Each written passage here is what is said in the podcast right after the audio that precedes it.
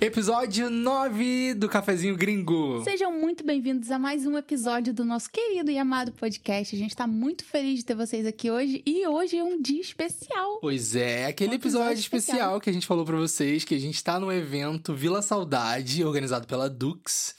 E a gente já teve aqui também. É inclusive. verdade, tá o episódio aí, inclusive tá no comentário fixado aí, no primeiro comentário fixado, se você estiver vendo pelo YouTube, você vai encontrar o link pra o episódio que nós fizemos com as meninas da Dux, que foi muito legal Foi também, muito bom, né? foi muito bom. E hoje a gente vai começar a entrevistar as pessoas que vieram aqui pra esse evento, que vão estar participando, pessoas que têm histórias legais, Sim. muitas que têm negócios e nossa, hoje vai ser um dia muito especial. Sim, eu tô muito ansiosa pra conhecer mais, assim, da- das pessoas, da história das pessoas por trás de cada exposição que tem aqui, porque tem muita coisa linda, gente. Sim, Sério. e nesse agora, começando especialmente, a Beatriz vai apresentar pra vocês a nossa primeira convidada.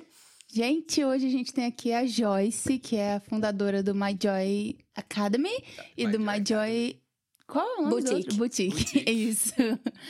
Ela é professora, né? Começou sua carreira pedagógica no Brasil e terminou, fechou como diretora, não Como foi diretora isso? pedagógica, sim. Cara. Muito legal. Caraca. Psicóloga também, né? Sim, sim. Incrível. E aqui você tá, você tem a My Joy Academy, que você vai contar um pouquinho mais pra gente sobre o que que é e como começou isso e como é.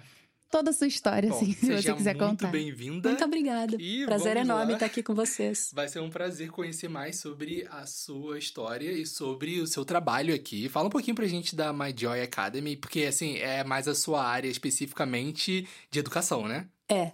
É. Então, compartilhe com a gente como é que foi, assim, como é que tá sendo agora trabalhar com educação aqui na Holanda. Olha, está sendo um desafio enorme, porque foram seis anos, faz seis anos já que eu tô morando aqui. E a My Joy Academy, na verdade, nasceu em outubro do ano passado. Caramba! Então, é, é super Recente. recente. E eu falo que foram muitos anos, assim, de bater a cabeça e de lutar contra aquilo que é o que eu sei fazer e é o que eu gosto de fazer. E muita coisa, porque foram anos e anos fazendo de tudo um pouco que não tinha absolutamente nada a ver com a minha área, até que eu falasse assim: não, para tudo, tá tudo errado. E Ah. Vamos, vamos mais. voltar para os trilhos, porque é é lá que eu quero estar. né? E foi assim que começou a My Joy Academy. Na verdade, quando houve o entendimento de como é que eu posso realmente usar tudo aquilo que eu fiz a minha vida toda na área de educação, porque apesar de ser psicóloga, eu nunca atuei como psicóloga mesmo. É, E na escola, na verdade, foi uma, uma, um caminhar muito linear, né? Uma coisa foi levando a outra. Eu comecei como professora de balé aos 14 anos, depois fui dar aula na educação infantil, passei a ser coordenadora, né? Coordenadora geral, até chegar à diretora pedagógica. Aham. E quando eu vim pra cá, eu falei assim: então, acabou, né? Porque vou estar num país estranho, sem falar a língua, esquece que eu nunca mais vou entrar numa sala de aula e, enfim, vou arrumar outra coisa pra fazer da vida. Então foi um pouco dessa descoberta de como é que eu posso realmente usar essa experiência de 25 anos dentro de uma escola para ajudar outras pessoas também que é, não entendem muito bem o que é a didática, né? Porque a didática está no dia a dia. A didática é comunicação, basicamente. É a maneira como a gente fala com o outro e se faz entender. Uhum. É, então, foi isso. Foi essa, essa descoberta, esse momento... Ahá! Aquele momento, né? Acorda e, e segue teu sonho Exato. e vai construir, né? E, Legal. e assim, qual, qual é o foco mais específico da My Joy? Qual é assim o foco com que vocês costumam trabalhar, o tipo de cliente que procuram vocês e o tipo de serviço que vocês oferecem para eles? Eu trabalho basicamente com mentoria e consultoria. E, na verdade, eu não tenho uma mentoria já pré-desenhada Ah. e que encaixo em todo mundo. Entendi. O que eu faço é uma, uma conversa inicial, uma conversa introdutória para entender realmente quais são as necessidades daquela pessoa específica, e aí eu monto uma trilha de aprendizagem em cima daquelas necessidades. Então, às vezes é uma pessoa, por exemplo, que quer abrir um negócio e tem um conhecimento muito bacana de uma determinada área, mas ela não sabe exatamente como é que ela vai usar aquele conhecimento para montar esse negócio. Então a gente começa lá do básico mesmo, entendendo o, o que é que essa pessoa pode fazer, quem é, a- a- é o público com quem ela vai falar. É, e fazendo toda essa análise realmente, né? Tem aqueles que já têm um negócio melhor estruturado, mas a coisa ainda tá meio é, às vezes a pessoa fala assim: nossa, eu faço postagens, eu faço algumas coisas lindas e, e, e assuntos super interessantes e parece que ninguém Não gosta, engaja, ninguém. Né? E eu né? falo assim: tá bom, uhum. super legais e super interessantes para quem exatamente? Sim, né? Porque às vezes a gente tem essa coisa, né? Você precisa de... conversar com o seu público, né? É, às vezes a gente faz as coisas pra gente mesmo. Sim. Então sim, sim, eu verdade. falo que todos os meus processos, não importa quem seja, é, se está começando, se já tem um negócio feito, sempre eu começo com um processo de autoconhecimento. Para que depois a gente consiga fazer essa separação mesmo de quem é você e quem é o outro, quem é o seu público. Porque senão a gente cai numa armadilha de fazer as coisas pra gente mesmo. Sim, aquela coisa, ah, né? eu, eu posso ser o público também, então se eu gosto, o público vai gostar. Exato. Ah, e sim. não é assim que funciona, é. né? Quem dera fosse, mas não pois é. é. Ia ser muito mais fácil. Então, assim, a gente poderia dizer que a My Joy Academy, ela vai ajudar a pessoa a meio que se colocar de uma forma correta, procurar ali o que, que ela precisa fazer para poder melhorar, seja o negócio dela, ou alguma coisa que ela está querendo divulgar. Então, por exemplo, se eu quero começar aqui na Holanda algum trabalho em alguma área, montar alguma algum negócio assim específico, eu poderia procurar a ajuda da MyJoy para poder ter essa, essa mentoria, né? Exatamente, exatamente. Ah, legal, legal. Aprender a se posicionar no mercado e todas essas coisas, né? Muito Qual é o tom de voz? A gente vai, na verdade, uma, uma questão muito básica ali. Quando a gente faz o processo de autoconhecimento, a gente termina já entrando no processo de conhecer quem é o outro. E aí, nesse processo de conhecer quem é o outro, que na verdade não é necessariamente só quem é o outro, mas quem, quais são os desejos desse outro, aonde que esse outro quer chegar. Né? E aí a gente vai para todas as questões até de branding. Então, quais são as melhores cores para você se comunicar com esse público, né? Qual é o tom de voz que você precisa usar? Quais são os termos chaves que vão fazer diferença Sim. ali na sua comunicação? Isso conversa totalmente com a minha área também. Pois eu é, sou verdade. UI UX designer, que é design Exato. de experiência do usuário. Então, eu estudo tudo isso também. Muito, muito legal. É muito interessante. É, e conta um pouquinho da sua história, tipo, o que trouxe você para Holanda? Como você chegou aqui? Por quê? Como era a sua vida no Brasil? Conta aí um pouquinho pra gente. Olha, foi um processo é, que eu não, eu não, sei se foi muito pensado e planejado. Né? O meu marido há muitos anos falava em sair do Brasil. E eu, como tinha uma vida muito estável ali, eu já estava na escola há mais de 20 anos, né? Gostava do que eu fazia, eu sempre falava, não, para, chega, não, para, não, a gente não vai, não, já deu esse assunto, não quero. Uhum. Só que ao mesmo tempo eu sofria com uma questão de que a educação para mim ela sempre foi algo muito maior do que uma sala de aula, né? Uhum. Eu enxergo a escola como algo muito importante na vida de todo mundo não só dos alunos, que obviamente estão lá para aprender, mas de todas as pessoas que Sim. trabalham ali. Então, os professores também estão lá para aprender, os funcionários estão lá para aprender e a gente está lá para aprender juntos. Então eu sempre enxerguei a escola como um grande laboratório de relacionamentos, sim, né, para aprender realmente a escutar o ponto de vista do outro, para aprender a se uhum. expressar, para aprender a debater assuntos difíceis, para aprender a ser gente, né, é resumindo. É, verdade, é na escola que a gente aprende. E aí, na contramão disso, eu recebia famílias procurando uma escola para crianças de 4 anos e querendo saber qual era o índice de aprovação da escola no vestibular. Uhum. Então aquilo. né? Sorria e finja felicidade, porque realmente a coisa não era para ser assim. E isso vai sendo algo que, que vai, né, jogando um balde de água fria, outro balde de água fria, chega num momento que você fala assim: nossa, eu tô tão cansada disso. Então teve um dia especificamente que eu me lembro que eu saí de uma reunião e eu liguei pro meu marido e falei assim: começa a mandar currículo. É, foi, foi na hora, assim, a coisa. E aí foi muito rápido o processo, porque isso eu acho que foi em novembro de 2015, mais ou menos, e em fevereiro ele estava contratado. Caramba! Foi muito rápido. Que legal. E aí, eu não sei se eu fiquei surpresa, porque para mim era uma coisa assim, ah, agora vai levar Alguns anos, anos, né? Até alguma coisa acontecer. Sim. E não, em fevereiro ele tava com, com data marcada, no dia 7 de maio ele teria que estar tá aqui. E aí eu falei, não, imagina três crianças, né? Então não sou eu necessariamente, ah, larga tudo e segue uhum. o marido. Então eu falei, bom, não vai rolar isso agora neste momento. Eu fico aqui até o final do ano com as crianças, eles encerram o ano escolar deles. É, até porque as crianças praticamente nasceram na escola, né? Eles estavam lá desde menos de um ano de idade, ficando lá 12 horas por dia. Então, para eles, aquilo era muito mais a casa Sim. do que a casa realmente. Falei, então eles vão sofrer. Então, pelo menos que eles consigam encerrar esse, esse tempo deles, uhum. esse é, ano letivo, e consigam fechar esse ciclo da forma correta. Então, meu marido acabou vindo sozinho em maio. Nós viemos em julho, passamos 20 dias aqui. As crianças ainda não sabiam que a gente ia se mudar. Eita. Mas eu vim já meio que com isso é, planejado no sentido de que deixa eles se encantarem pelo país. Uhum. Sim. Né? Deixa eles, eles pedirem, quem sabe, talvez, nossa, eu queria é. morar aqui. Não aconteceu. Ah. Mas na nossa cabeça a gente sempre é pensa que quem sabe talvez a coisa funcione. Pois é, pra dar até aquela, aquela motivada, né? Não, vai dar tudo certo, não vai ter dor de cabeça. É, lógico. Né? Eu me lembro que até um dia o meu mais velho, que era o que eu, eu tinha mais preocupação, porque ele tinha 10 para 11 anos, então é já, já tava né? numa fase Sim. assim que eu falei, vai sofrer, né? Principalmente língua diferente, ter que chegar direto indo pra escola, né? É Exatamente. Né? E com, com amigos que estavam com eles há muitos anos, né? Sim, então era sim. uma conexão ali que até hoje, de verdade, eles não têm a mesma conexão que eles teriam com que eles ainda têm com, a, com os colegas no Brasil do que com eles têm aqui, com, com os colegas aqui. Não é a mesma coisa.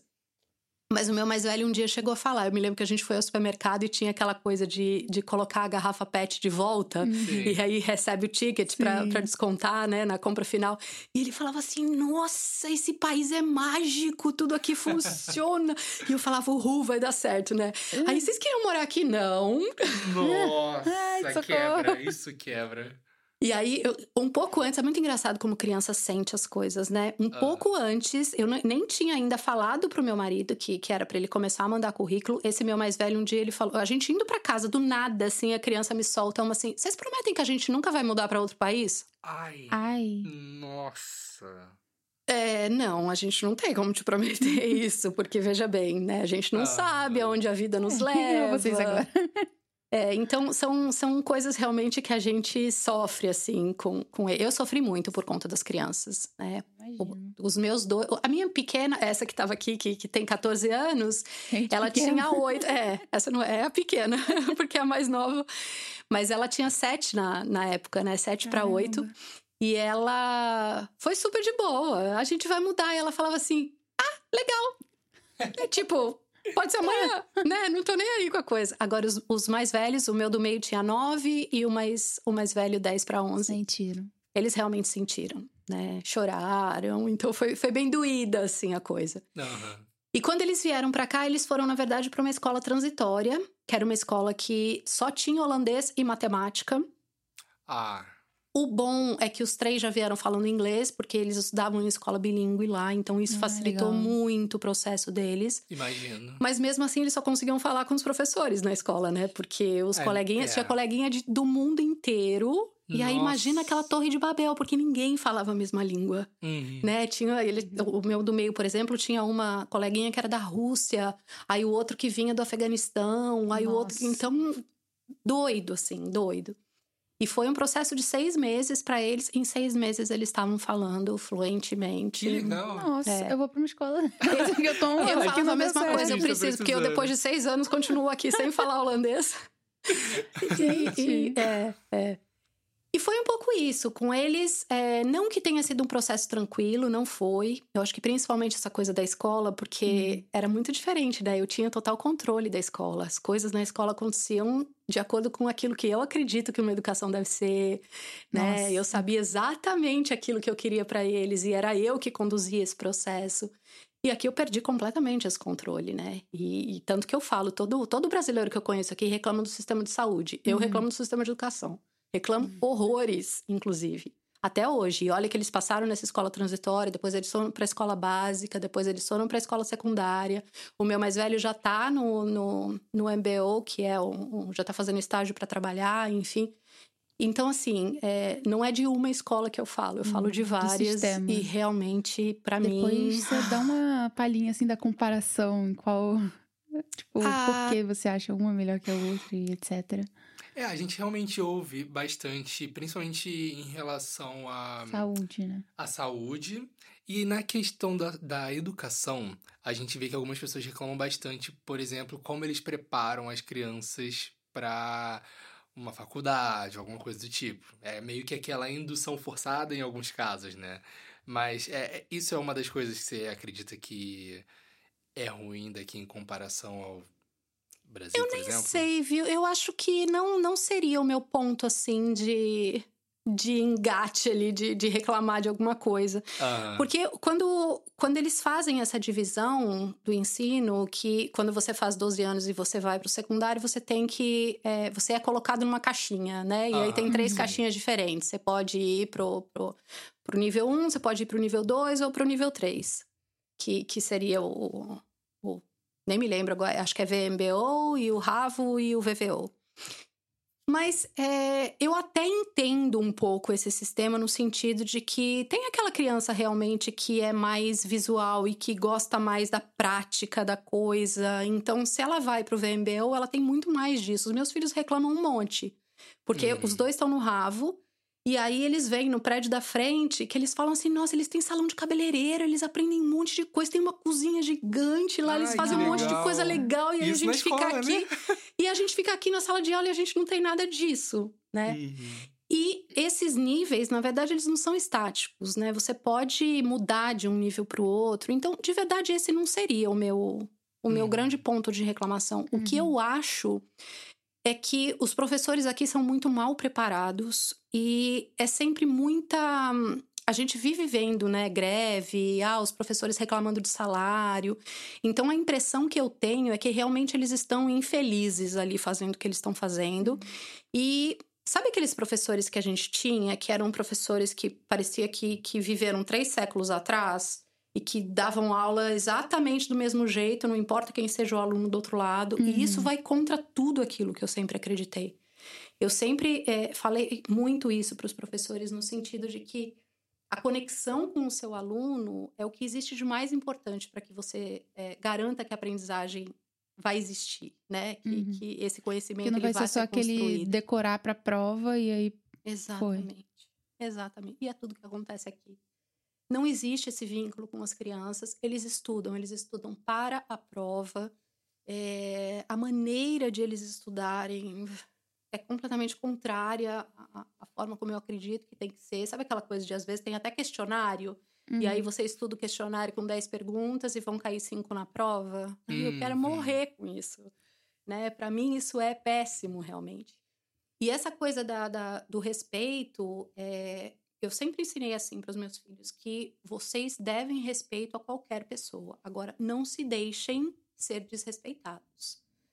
E aí, outro dia, inclusive, a minha filha chegou em casa e ela falou assim: Ah, é, a gente estava discutindo ali com uma professora, porque era para ter colocado alguma coisa na, no aplicativo e ela não colocou, e aí ela estava brigando com a classe porque a classe não fez.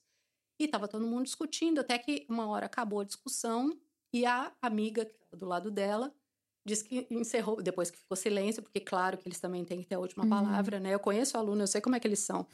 e aí ela falou assim: é, era só ter colocado no aplicativo que não tinha acontecido nada disso. E aí a professora disse que soltou um cala-boca e mandou ela para fora da classe. Eita. Uh. Aí a minha filha vira para mim, me contando a história, e falou assim: eu levantei e fui junto. Porque é muita falta de respeito. Como assim você manda alguém calar a boca? E aí eu fiquei muda, olhando pra cara dela e falei assim: bom. É só posso dar os parabéns para a criança, porque de verdade é isso mesmo. Uhum. Não se uhum. deixe ser desrespeitado por quem quer que seja. Né? Não é porque o adulto é um adulto e você é uma criança que o adulto tem esse direito. Uhum. Né? E acontece é, é, esse tipo de situação com muita frequência, no sentido de que às vezes o professor está gritando muito na aula e aí ele fala assim: ah, porque eu tive um problema em casa, desculpa que hoje eu estou irritado. Hum. E eles falam assim: isso não é motivo. O problema é. é na, na, casa dele, a gente não tem nada a ver com isso. E eles chegam em casa indignados, e eu acho o máximo, né? Porque de verdade é isso, né, gente? Qualquer relação que a gente tenha com qualquer pessoa em qualquer fase da vida é essa. A gente respeita para ser respeitado. Sim. A partir do momento que a gente não tá respeitando mais, a gente não pode exigir respeito do outro lado. Pois é. é verdade. Né? É verdade. Então, é, é, eu acho que é um pouco isso a minha coisa com, com, com educação. Né? A maneira como eu sempre. É, a última conversa que eu tive com a mentora do meu filho do meio, eu estava discutindo um pouco isso com ela e falando, eu acho que eles tinham que ter mais espaço, né, para debater ideias, para conversar sobre assuntos difíceis, tanta coisa acontecendo no mundo que é muito mais importante que eles entendam, compreendam e, e discutam sobre do que ah, quais são as capitais de não sei. Desculpa, você abre o Google e sabe, né? Uhum. Não precisa decorar nada disso. E aí ela olhou para mim e falou assim: "Então, mas você não vai mudar o sistema de educação". Nossa. Não, e aí acabou a conversa, né? Vamos ah. combinar. Eu vou, vou, responder o quê pra pessoa? É, realmente, não vou. Tô aqui fazendo o quê? Ou Discutindo seja, isso. Totalmente fechados a qualquer coisa, engessada daquele jeito ali mesmo. É o jeito que é e a gente aceita do jeito a que ciência, é. Exato. A mentora, eu acho que uma das responsabilidades dela seria ouvir, né? E guiar. Ela simplesmente acabou né? com qualquer tipo de conversa que poderia. Conversa, foi exatamente o que eu disse. Falei, Nossa. tá bom então, muito obrigado pelo seu tempo tô indo embora pra minha casa, porque. Ai. né? Tem que fazer. Nossa. Que... Então, realmente é triste, triste, porque eu falo Sim. que a gente, como adulto, a gente se vira, né? Uhum. A gente se adapta, diferenças culturais, ok, não é fácil, mas a gente sai do outro lado. Agora, essa, essa formação educacional realmente é algo que, que para mim, pega. Pega e pega feio, porque eu acho que é, que é isso que ensina a gente a, a a ser pessoas melhores, né? É na escola que a uhum. gente aprende. E até meu marido fala assim para mim, mas a gente não teve nada disso na escola. A gente teve aquela educação mais quadradinha mesmo uhum. e a uhum. gente tá aqui hoje. Né? Eu falo assim, eu sei, mas podia ser um caminho mais fácil para eles, né? Se a gente Verdade. estivesse lá, seria um caminho mais fácil. Então, né? É, então a culpa para mim às vezes bate um pouco por conta disso. Sim. É, mas, é, é, por outro lado, assim, eles hoje estão com 14, 16 e 18. E, e eu, é, é, nessas pequenas atitudes, por exemplo, nessa que, que minha filha contou, que eu falo assim: hum. ok, Independentemente do uhum. sistema de educação que não colabora. Aquela engolida seca. É, ok. Vocês estão se virando e estão realmente se formando como o tipo de pessoas que eu quero que vocês sejam. Então. Sim. Legal. Tá tudo bem.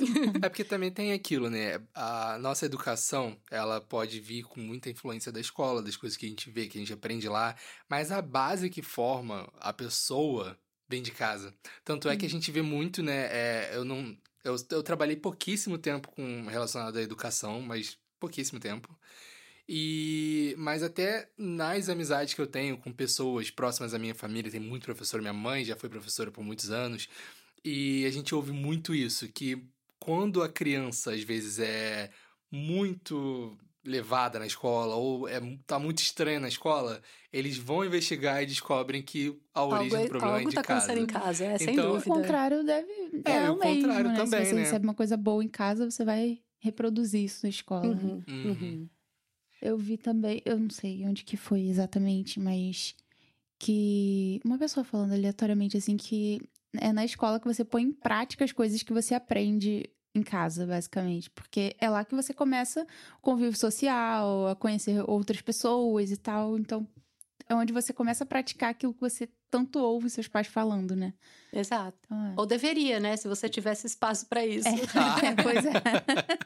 É um pouco esse o meu é. desgosto aqui com o sistema educacional. Que é justamente isso. Mas que vocês se mudaram para cá, você chegou a trabalhar em alguma área relacionada ao que você trabalhava no Brasil?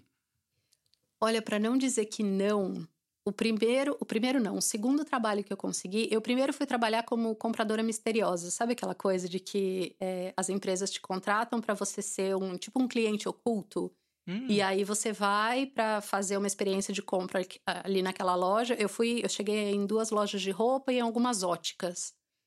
Como eu uso óculos, então hum. é, era para ir como se fosse um cliente realmente, e aí você vai e, e vê como é que é o processo, se eles atendem bem, se você quer, na, na loja de roupa, por exemplo, se você quer devolver e como é, como é que é o processo, se é prático, enfim.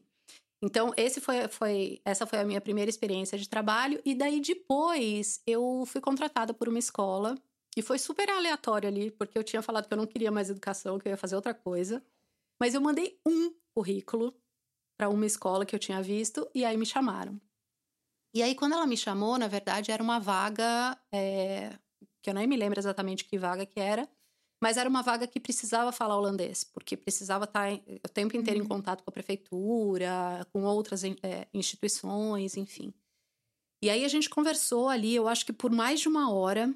E quando ela me ligou, ela falou assim: Olha, eu já sabia que não ia rolar, porque você falou que você não fala holandês, mas eu gostei tanto de você que eu continuei o papo.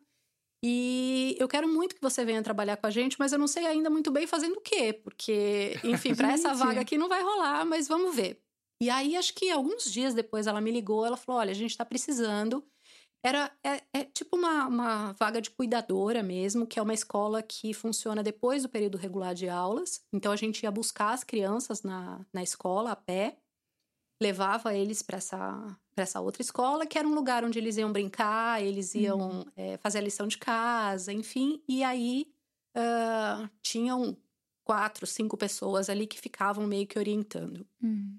E quando essa pessoa me contratou, é, ela realmente ficou. Eu não sei o que, que ela viu em mim. Sabe, mãe, assim, que parece que, que bate alguma coisa. Uhum. E ela me acolheu realmente de um jeito, assim, muito incrível. E ela falou assim para mim: olha, me mande todos os seus currículos, porque. É, todos os seus diplomas, porque a gente nunca sabe o tipo de vaga que aparece, enfim. Uhum. Então, pelo menos eu tenho alguma coisa sua aqui. E aí o que eu soube depois é que ela resolveu pegar todo, todo esse material que eu mandei para ela e me apresentar para as outras pessoas que trabalhavam ali, é, usando todos esses diplomas. Eu não sei por que, que ela fez isso. E eu só descobri porque depois de acho que umas duas ou três semanas ela se aposentou e entrou uma outra pessoa no lugar. E logo que essa outra pessoa entrou, ela me chamou para uma conversa. Fazia alguns dias só que ela estava ali. Ela me chamou para uma conversa e ela falou assim: Olha, eu não vou conseguir segurar você aqui porque as pessoas aqui ficam super inseguras com você. E eu olhei pra cara dela, tipo, oi? Como? Por quê? Oxi. Né? E aí, ela, aí que ela me contou a, a, história. Ela falou assim: ah, porque ela levou pra reunião todos os seus diplomas. E aí, assim, eles aqui, para fazer o que eles fazem, nem faculdade eles têm. E aí ela veio com, com todo aquele monte de coisa, tem duas graduações, duas pós, um MBA, não sei o quê. E aí as pessoas entendem que você tá aqui meio que para puxar pra o tapete, para espionar e ver o que, que eles estão fazendo de errado. E aí eles ficam super inseguros com você. E Gente. ela tinha ascendência sobre eles, então ela conseguiu te manter, mas eu não tenho, eu acabei de chegar. E aí ela me demitiu. E foi a primeira vez na vida que eu fui demitida. E aquilo me, me doeu de verdade, porque eu falei assim, poxa, eu tava tão low profile ali, sabe? Eu tava tão ah. boazinha, tão quietinha no meu canto. e aí, de repente, me veio essa rasteira do nada. Caramba. E foi aí que eu falei, aí eu não quero mesmo saber mais da área de educação, vou fazer outra coisa. Gente, é a primeira né? pessoa que eu conheço... Que é demitida por ser boa demais. Como assim? Não, e nem, nem por ser boa demais, porque eu não fiz nada, nada além. A gente não fazia quase nada ali. A gente levava suco para as crianças, ajudava na lição de casa ali, então não tinha nem como se, se eles tivessem me conhecido no dia a dia, sem ter visto né, qualquer tipo de papel, seria ah. tranquilo. É, não, não teria como saber que, que eu uhum. tinha outro tipo de formação, enfim, porque não dava tempo nem da gente conversar. Então, é, foi uma experiência bem ruim. E, e para mim foi decisivo. Decisivo, uhum. ok. Esse foi o sinal para me dizer que realmente não é mais para eu tra trabalhar com educação. Então, vou fazer outra coisa. Entendi. Caramba. Então, assim, depois disso, é, isso deve ter sido há, há, alguns anos, né? Tipo, você falou que tá aqui há uns seis anos. Isso foi, olha, a gente se mudou em dezembro de 2016. Isso foi em janeiro de 2018. Janeiro de 2018. Ah, então, então assim, nesse meio termo, dali pra cá, que é onde você fundou, foi ano passado, né? A My Joy Academy. Outubro do ano passado, do ano sim. passado. Então, nesse meio tempo, foi que surgiu a boutique. Foi. Na verdade, eu é, consegui alguns outros trabalhos. Um, eu fui trabalhar, não sei se vocês estão aqui é, há quanto um tempo. Ano. Ah, bem pouquinho. Pouquíssimo. Tem uma, uma panquecaria temática lá perto de onde eu moro. Eu moro em Lelystad. E essa panquecaria fica em Zivold, que é ali é, bem pertinho a cidade. E é uma panquecaria do João e Maria.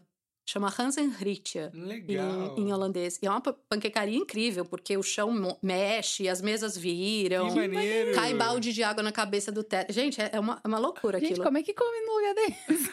como é que come? Como é que você leva a bandeja num lugar desse? Comer é sentadinho lá de boa. Você Agora, trabalha como garçonete? Eu Meu trabalhei Deus. como garçonete lá. Caramba. Pois é. Socorro. E era assim. obstáculos.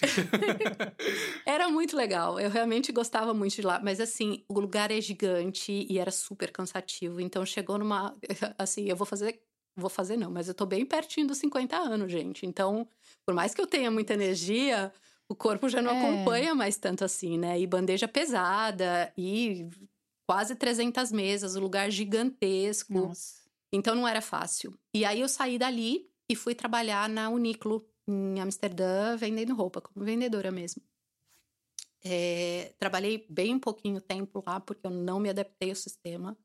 A gente ali tinha headsets e aí todo mundo ficava com, com aquilo.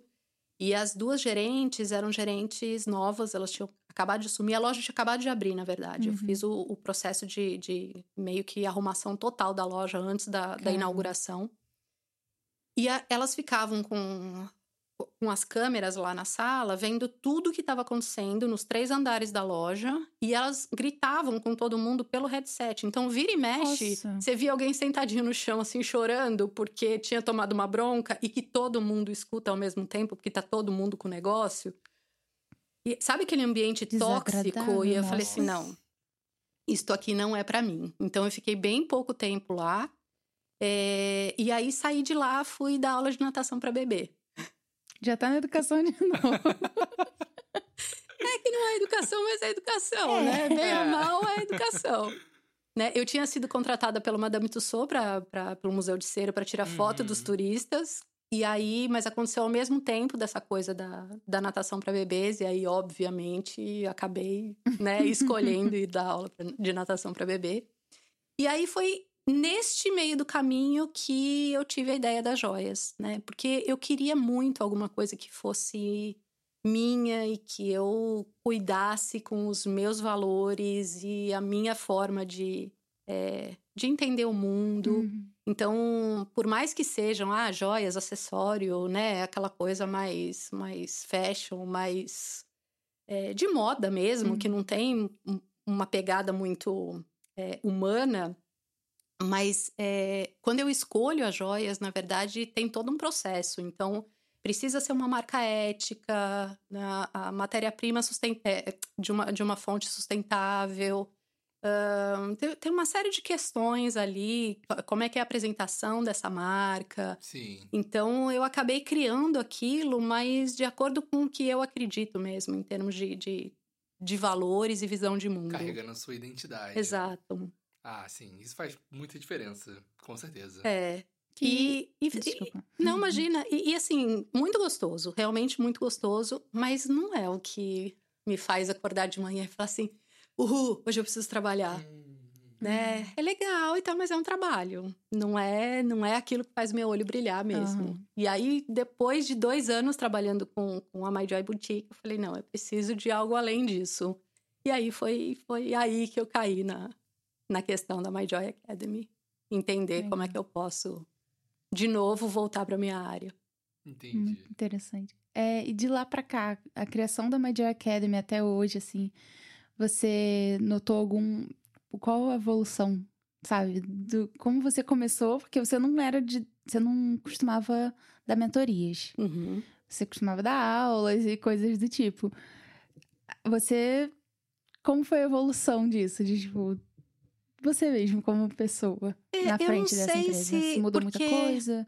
Na Ou se- verdade, assim, na escola, como eu também tinha um cargo de gestão, Hum, É, por mais que eu tivesse a, a, a pegada da educação, mas eu também entendo que era um pouco de mentoria, porque era co- aquela coisa, às vezes, de que o professor recebia o- o livro didático para trabalhar e aí não sabia muito bem como fazer aquilo. É, e aí eu tinha que ir meio que direcionando e mostrando o caminho. Um, um exemplo é, é, que eu posso dar é com relação que todos nós tivemos, sabe aquela coisa da prova do livro? que a gente tinha que ler um livro E aí, para que que a gente lia o livro? É. Para fazer a prova. Sim. Né? E isso sempre foi um saco, né? Para todo mundo. Vamos combinar Sim. que ninguém. Eu não sei quem é que acha. É. Isso. Quem é que acha que alguém vai gostar de ler quando a escola incentiva a ler para fazer Desse prova jeito. depois é, é da leitura. Tipo de incentivo. É, exato, não vai fazer ninguém gostar de ler. Né? Eu mais conheço a gente que não leu o livro todo, só leu uns pontos assim. E ensina a ser sem vergonha, né? É isso que eu ia falar, ensina a ser sem vergonha, porque você vai buscar outras formas de, de, de, poder entender ali e fazer a Sim. prova, porque não é o livro que vai te motivar. Pois é. E aí eu falava assim: não, para, a gente não vai mais ter prova de livro. Ah, a gente precisa verificar se o aluno leu? Ok, a gente faz de outras maneiras. Então a gente tinha é, várias formas realmente de fazer isso. Então, por exemplo, teve um livro que a gente fez é, a trilha sonora daquele livro. Então a gente montou um CD, naquela época tinha CD, né? Hoje em dia as crianças nem sabem mais o que é isso. Mas tinha a caixinha do Spotify CD. Hoje em dia. É, exato. E aí eles tinham que fazer por capítulo, eles tinham que colocar uma música e justificar a escolha daquela música para é, ser a trilha sonora daquele capítulo. Legal. Né? Então sempre tinha alguma coisa além. E, e, o meu trabalho era esse: era encontrar como sair do óbvio e fazer a coisa acontecer. É, hum. Mas de uma forma que realmente fizesse com que a aprendizagem também acontecesse. De alguma forma é. fizesse o olho da criança brilhar também. Exato. E para o professor era muito mais divertido né? Era muito mais legal para o professor também trabalhar desta forma do que aquela coisa de série vagalume, sabe? Que vem com a. Ai, sim, caramba! Eu nem me lembro como é que é, alguma coisa de, de não sei o que de leitura, que já vinha, ficha de leitura, que já vinha com o negócio dentro, pronto para preencher. Né? Aquilo é muito chato, gente. Então, assim. Robótico, é, sim. Tem muitas formas legais de a gente poder trabalhar. Então, vamos inventar, vamos criar se não existe. Né? Então, hoje o que eu faço, eu acho que é um pouco disso. E com muito mais liberdade. Porque, Sim. bem ou mal, ali dentro do sistema educacional, a gente tinha aqueles objetivos fechadinhos lá que, de uma forma ou de outra, a gente tinha que alcançar. Né? E agora não. Agora a gente tem mais liberdade e a gente pode criar realmente de acordo com a necessidade e com a visão da outra pessoa. Eu quero criar a minha empresa, mas tem que ser assim. São esses os objetivos que eu quero. Uhum. Legal, então vamos lá e vamos ver como é que a gente vamos chega neles. Mais disso. É. Cara, muito, que legal. Muito legal. É realmente assim, é... quando você trabalha com o que gosta, né? Isso faz uma diferença muito grande. Você consegue ter ideias, consegue criar coisas que as pessoas também vão acabar gostando muitas vezes, que vai atender muitas expectativas. E isso é, isso é uma coisa muito legal. Isso é muito motivador, né? Uhum. É exatamente o uhum. que você falou de acordar de manhã e falar Ok, vou Yay, trabalhar. Vou trabalhar é hoje. e que é um privilégio, né? É Porque um não privilégio. é todo mundo que pode, é pode fazer isso. É verdade, isso é verdade. Mas assim, quando você chegou aqui na Holanda, há seis anos, aí teve a questão de trazer os filhos para cá, que você falou que foi realmente uma dificuldade muito grande, eu imagino. O que deve ter ajudado muito o fato de você gostar muito de educação, dessa área, isso ajuda a, a saber como lidar com a criança nesse processo, embora ainda seja muito difícil.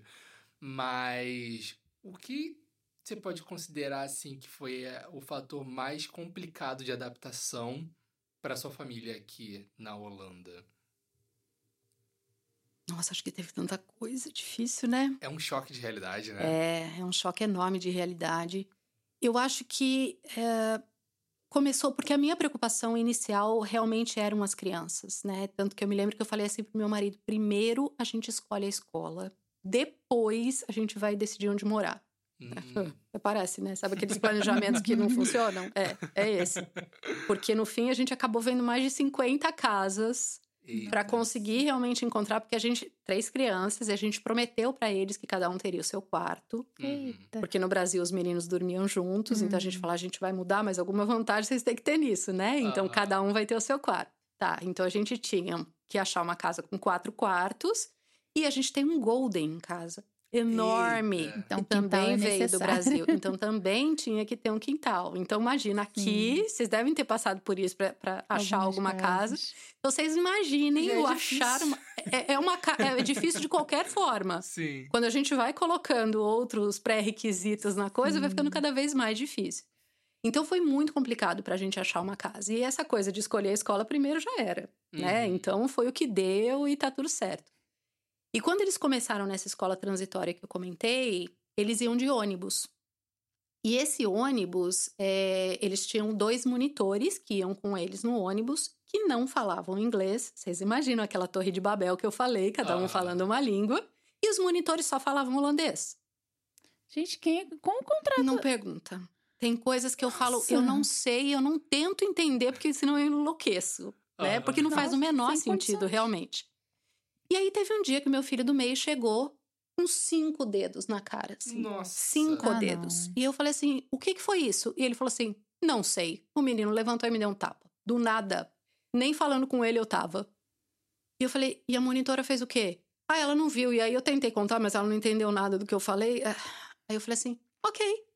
Acabou o ônibus, vai todo mundo de bicicleta pra escola. Né? Isso já era abril, mais ou menos. E aí Nossa, eu falei: já tá, já tá um tempinho melhor. Maravilha, vai todo mundo de bicicleta a partir de hoje. Então, é, eu acho que é, essa coisa da adaptação deles realmente foi muito difícil. Foi uhum. muito, muito difícil para mim, né? Porque essa coisa da culpa, eu acho que, que sempre pegou muito. E no começo, claro, pegava mais ainda, hum. né? Principalmente porque a gente vem com uma expectativa de que primeiro mundo, a educação aqui deve ser Sim. espetacular, né? Não, não é o que eles tinham lá era muito melhor. Mas, enfim. E aí eu acho que em segunda, em segunda instância, assim, veio a questão minha mesmo, profissional. Acho que foi a, a segunda maior dificuldade que eu posso citar.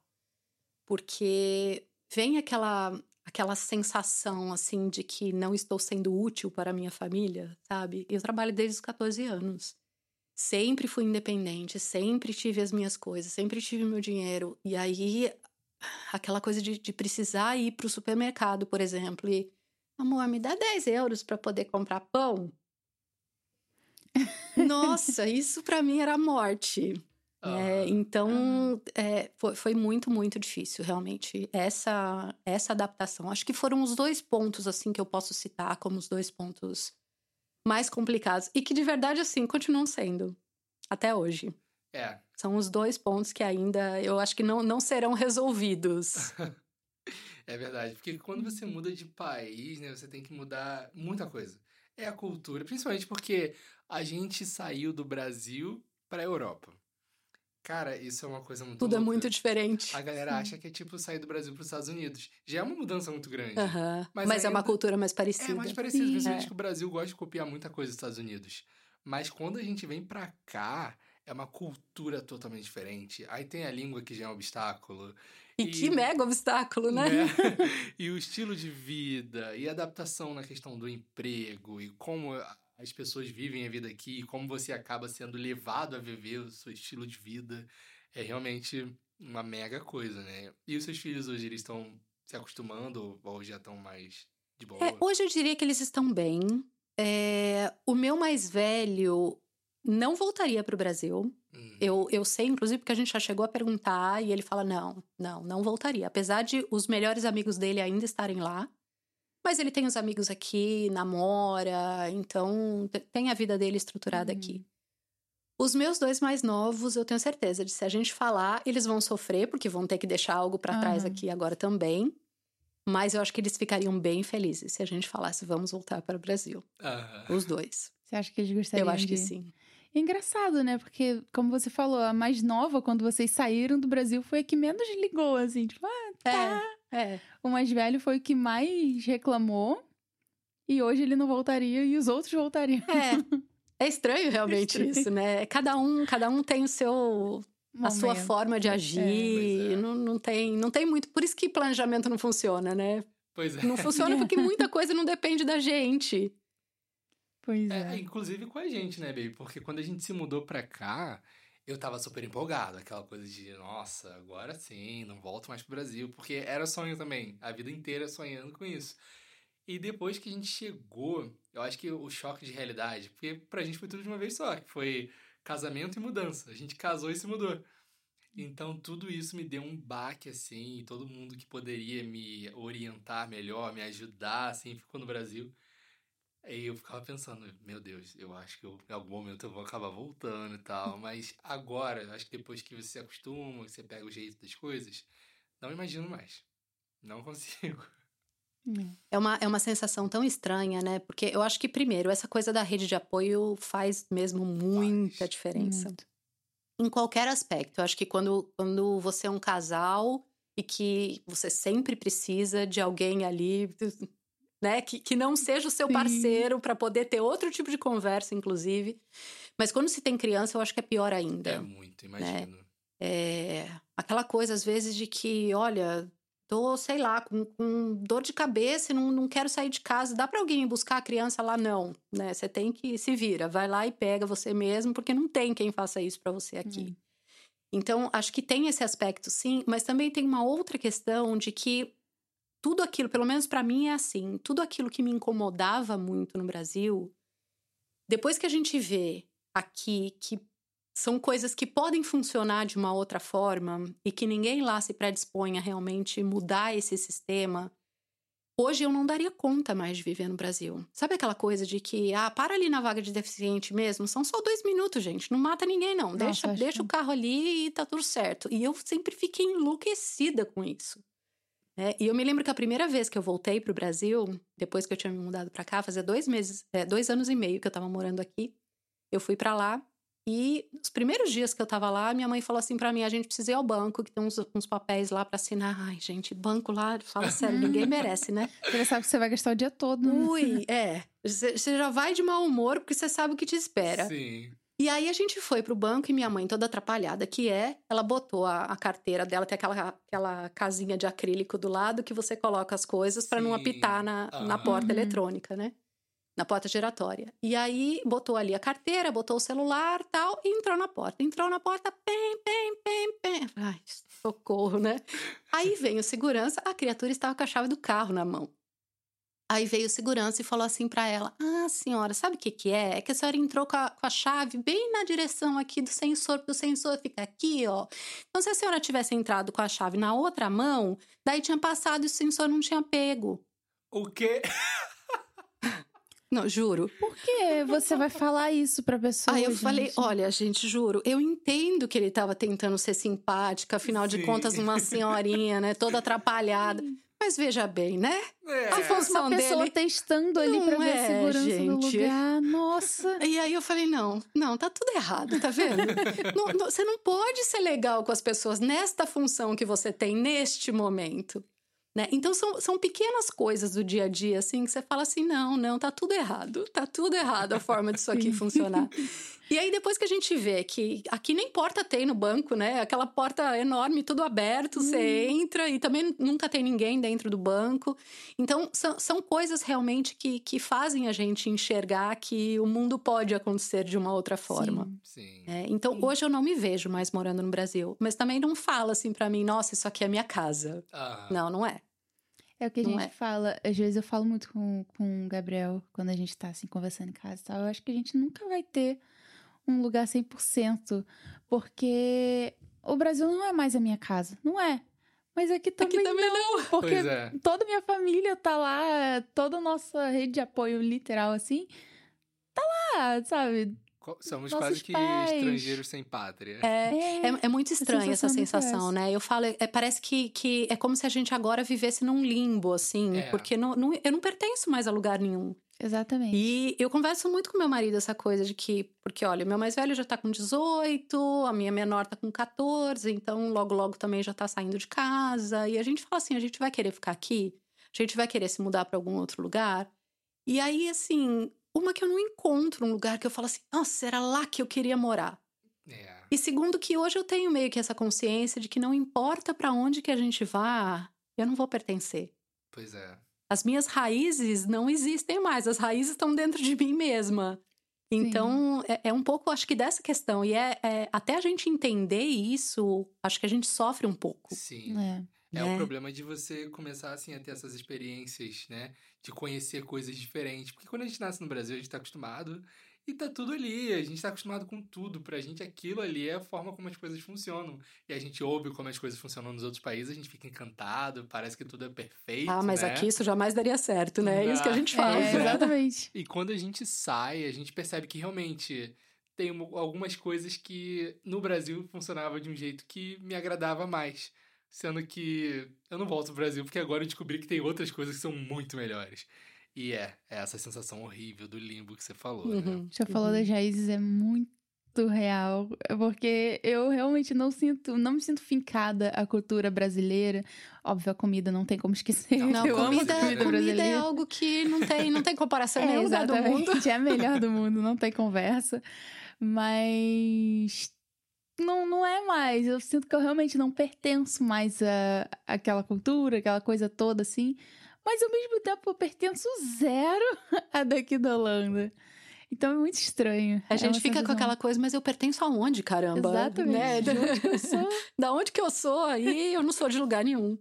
É. E assim, quando você recebeu o convite para vir aqui pro Vila Saudade, é, imagino que deve ter sido também uma coisa muito legal, porque além de, de poder divulgar, falar um pouco sobre o seu trabalho, as coisas, mostrar para as pessoas, essa parte, essa, essa possibilidade da gente estar mais perto um pouquinho das coisas que a gente sente falta do Brasil. Uhum. E o que, que você tá sentindo, assim, muita falta do Brasil, que você veio, assim, na esperança de talvez encontrar aqui? Teve alguma coisa que passou pela cabeça na hora? Olha, eu posso. Eu, eu tô com a Beatriz. A primeira coisa que vem assim, minha filha falava assim: Uba, vou comer coxinha.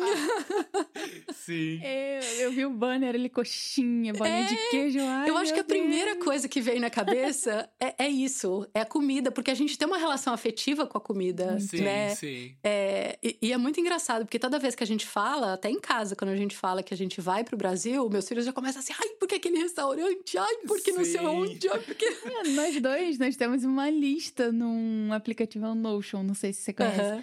A gente tem uma lista de comidas que a gente quer comer quando for pro Sim, Brasil. É, mas é isso mesmo. Tudinho. Uma checklist. Lugares, é. tipo de comida. Então, é, é, muito engraçado isso, porque antes de a gente pensar em quem são as pessoas que a gente quer ver, porque a gente tá com saudade, óbvio, né? Uhum. Vem as comidas que a gente quer.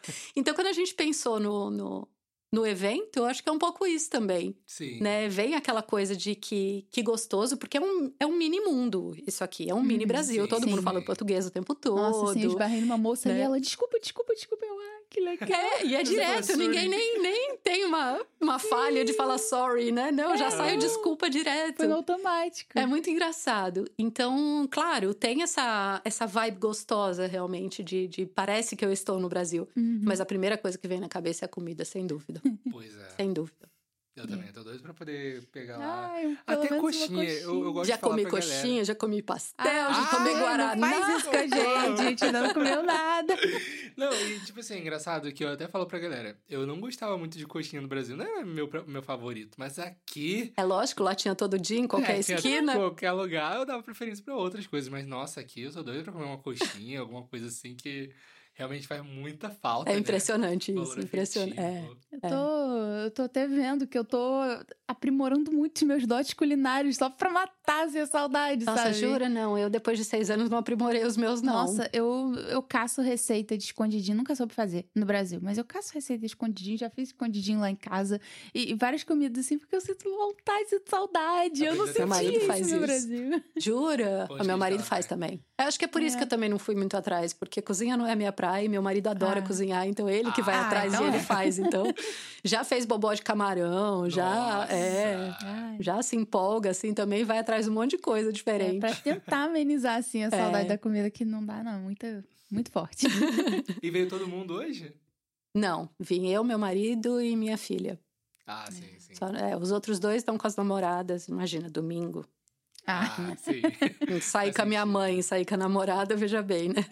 E assim, essa, essa relação de os seus filhos agora estarem namorando meninas daqui da Holanda, com família holandesa e tal, é, é estranho, porque assim, no Brasil, às vezes já tem aquele, aquele primeiro contato da família do namorado com a família da namorada, mas é a mesma cultura, é a mesma galera, então com o tempo vai se entrosando mais. Como é que é isso aqui na Holanda, para seus filhos namorando uma menina de uma família holandesa? Olha, vou te dizer que eu sempre fui muito tranquila, né, com, com isso. Eu não sou aquela mãe de que, ah, né, até meu, meu filho mais velho, uma hora, essa é a terceira namorada. A, a do meio foi ugh, terrível. e todo mundo falava assim pra mim, é, você fala porque mãe é sempre... Eu falava, não, não, não, gente, não, para.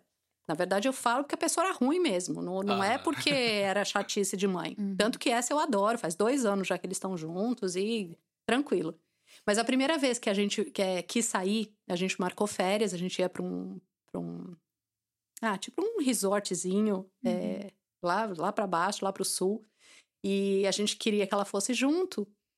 E a mãe dela foi em casa. Ela falou: como assim, né? Vou deixar a filha aí, assim, não sei nem quem é.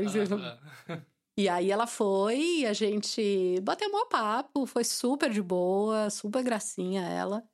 E depois a gente nunca mais conversou. Conversa assim, às vezes eu vou buscar meu filho que tá lá e a gente acena uma para outra, mas não é uma coisa assim de que ah, a gente se ah, fala. Não, relação, assim. não, não, é super cada um na sua. É, a gente teve uma situação em casa, por exemplo, que a gente reformou o banheiro e a gente usou o quarto desse meu filho como depósito, né? Pra não ficar subindo escada uhum. toda hora e tal. E aí ele fala assim: eu que não vou ficar aqui com esse monte de coisa. Se mudou pra casa dela por duas semanas. Caramba. Pois é. E aí eu fui lá, né? Eu falei assim: você tem certeza? Porque ele falava assim: não, a mãe dela que me convidou e tal. Então eu fui lá, falei: duas, duas semanas? Você vai mesmo ficar com ele aí duas semanas? tem certeza? Não, não tranquilo, tudo de boa, tá? Não. E, então é esse tipo de relação que a gente tem, assim. Não, não somos. Ah, de vez em quando a gente faz churrasquinho e junta todo mundo, sabe? Não, não. É ela na casa dela, os pais dela são separados, o pai eu já vi, mas nunca nem conversei. É... E cada um na sua e tá tudo certo. Agora, do meio, ele começou faz pouco tempo, deve estar fazendo dois, três meses só que tá namorando. Então a família dela eu nem conheço. Uhum. E enfim, para mim realmente é super de boa. Né? Eu acho uma. De... Eu sou filha única. Então, eu sempre falei que eu queria família grande e tal. Uhum. E é muito gostoso. Às vezes vão as duas, por exemplo, jantar em casa e aí somos Legal. sete à mesa. Ah. Né?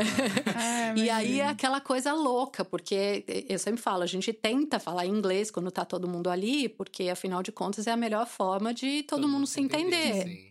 Mas vira e mexe, eles soltam alguma coisa em português, e aí, quando, vira, quando é, é, percebe, eles estão falando entre eles em holandês. É uma coisa meio louca, assim, dá até dor de cabeça. De... A, a, a que tá há dois anos com meu filho mais velho, tem um monte de coisa de português que ela já entende, porque eles têm uma facilidade aqui com língua que tem hora que dá até raiva, né? Sim. Fala assim, gente, a gente sofre tanto para entender, entender um pouquinho. É que no Brasil, assim, pelo menos na minha escola, eu nunca fui estimulada a realmente aprender outra língua era o verbo to be por três anos inteiros da minha vida. E a gente já sabe de qual aquilo, né? Então, uh -huh. tipo, ok. Inglês eu acho só no caso de escola bilíngue, que na minha época de escola, que foi, sei lá, poucos anos atrás, vou botar assim, 2017. Foi, é, você terminou acho que em 2017. É, não, 2016. Terminei em 2016 é, só fazendo ou escola bilíngue ou fazendo um curso de inglês mesmo separado para o brasileiro aprender. aprender. inglês, né? Bem, é complicado você aprender outro idioma no Brasil. É. E aqui eles têm um contato desde sempre com a língua, né? Sim, então, realmente sim. eles têm muita facilidade. E aí, vira e mexe, a gente até vai traduzir para ela, falar, não, não, não, já entendi. Ah. Eu falo, ah, então, ó, precisa tomar cuidado com o que fala, porque às vezes a gente fala, acha que não tá entendendo, ó, ah, tá entendendo tudo. É. É verdade. Mas eu acho muito gostoso. Acho muito gostoso esse contato e, e, eu sou muito daquelas. De, eles vivem na casa delas também. Não posso, não posso falar que é só em casa, não. Mas eu gosto. Eu viro e mexe e falo assim: chama pra jantar, traz pra cá. Uhum. É, porque uhum. é gostoso ter, ter um montão é. de gente assim em casa. Sim. E é engraçado porque você é a mãe dos meninos da relação, né? Normalmente, pelo que eu conheço, assim, a mãe das. Os pais das meninas são mais tipo, não, tem que conhecer, tem que fazer questão de ver, que não sei o quê, pra saber onde que ela tá indo, não sei o quê. Eles não fazem, os pais da, das meninas, nenhum. É muito de cultura mesmo. Não, isso, né? não, não sinto isso. E, inclusive, assim, é, o meu mais velho, esses dois, essas duas semanas que ele se mudou pra casa da namorada, uhum. dormiam os dois no quarto dela. E eu falava, e a mãe dela, tudo bem? Eu, tudo bem. Dá até aquele medo, né? Tipo... Não tá. É, eu espero que se cuide. A gente tem 200 vezes a mesma conversa, né? Aquela coisa, a gente é bem chato. Mas, enfim, a nossa parte a gente faz. Né? É. Espera-se que tenha juízo. Pois é. Assim, agora voltando a falar sobre a MyJoy. As pessoas, onde é que elas podem encontrar? Tem o site, né? Tem o site, o MyJoy, tá tracinho no, Academy. No, no Eita. Na descrição do vídeo. Descrição do vídeo vai estar o link direitinho, assim, para todo mundo. Porque se você estiver assistindo a gente pelo YouTube, então você vai ver na descrição do vídeo. Mas se estiver ouvindo o podcast nas outras plataformas de streaming, WhatsApp, só procurar WhatsApp. no WhatsApp. WhatsApp. no WhatsApp Spotify. Spotify. no Spotify, por exemplo, é só procurar na descrição que tá lá. E qual é o tipo de, de cliente que costuma procurar, assim, mais? É mais brasileiro ou você também recebe... Não, agora está sendo só brasileiro. Porque, só brasileiro. como eu acabei de ah. começar, é, na verdade, eu estou um pouco também com essa coisa da língua. Eu quero poder ser eu primeiro em português. Sim, uhum. faz sentido. Né? Eu até posso, claro, se aparecer alguém para fazer em inglês, não tem problema nenhum, posso fazer, mas o meu foco hoje está sendo é, para trabalhar em português mesmo. Uhum. Até porque também com a língua a gente tem essa coisa afetiva, como a gente tem com a comida, Sim. com a língua também acontece. Então, nesse primeiro momento, eu tô focada no português. E qual é o problema, assim, é, as pessoas que costumam te procurar, qual é o problema que você costuma ver com mais frequência, ou algum tipo de erro que as pessoas costumam cometer, que faz com que elas se percam nesse processo inicial de construir alguma coisa aqui, ou às vezes a pessoa, como você falou, não tem um foco muito específico. A empresa ajuda as pessoas, presta consultoria e tudo mais. E qual é o tipo de questão assim mais comum você costuma ver com a galera daqui? Hoje, o que eu tenho visto mais é com relação à criação de infoprodutos.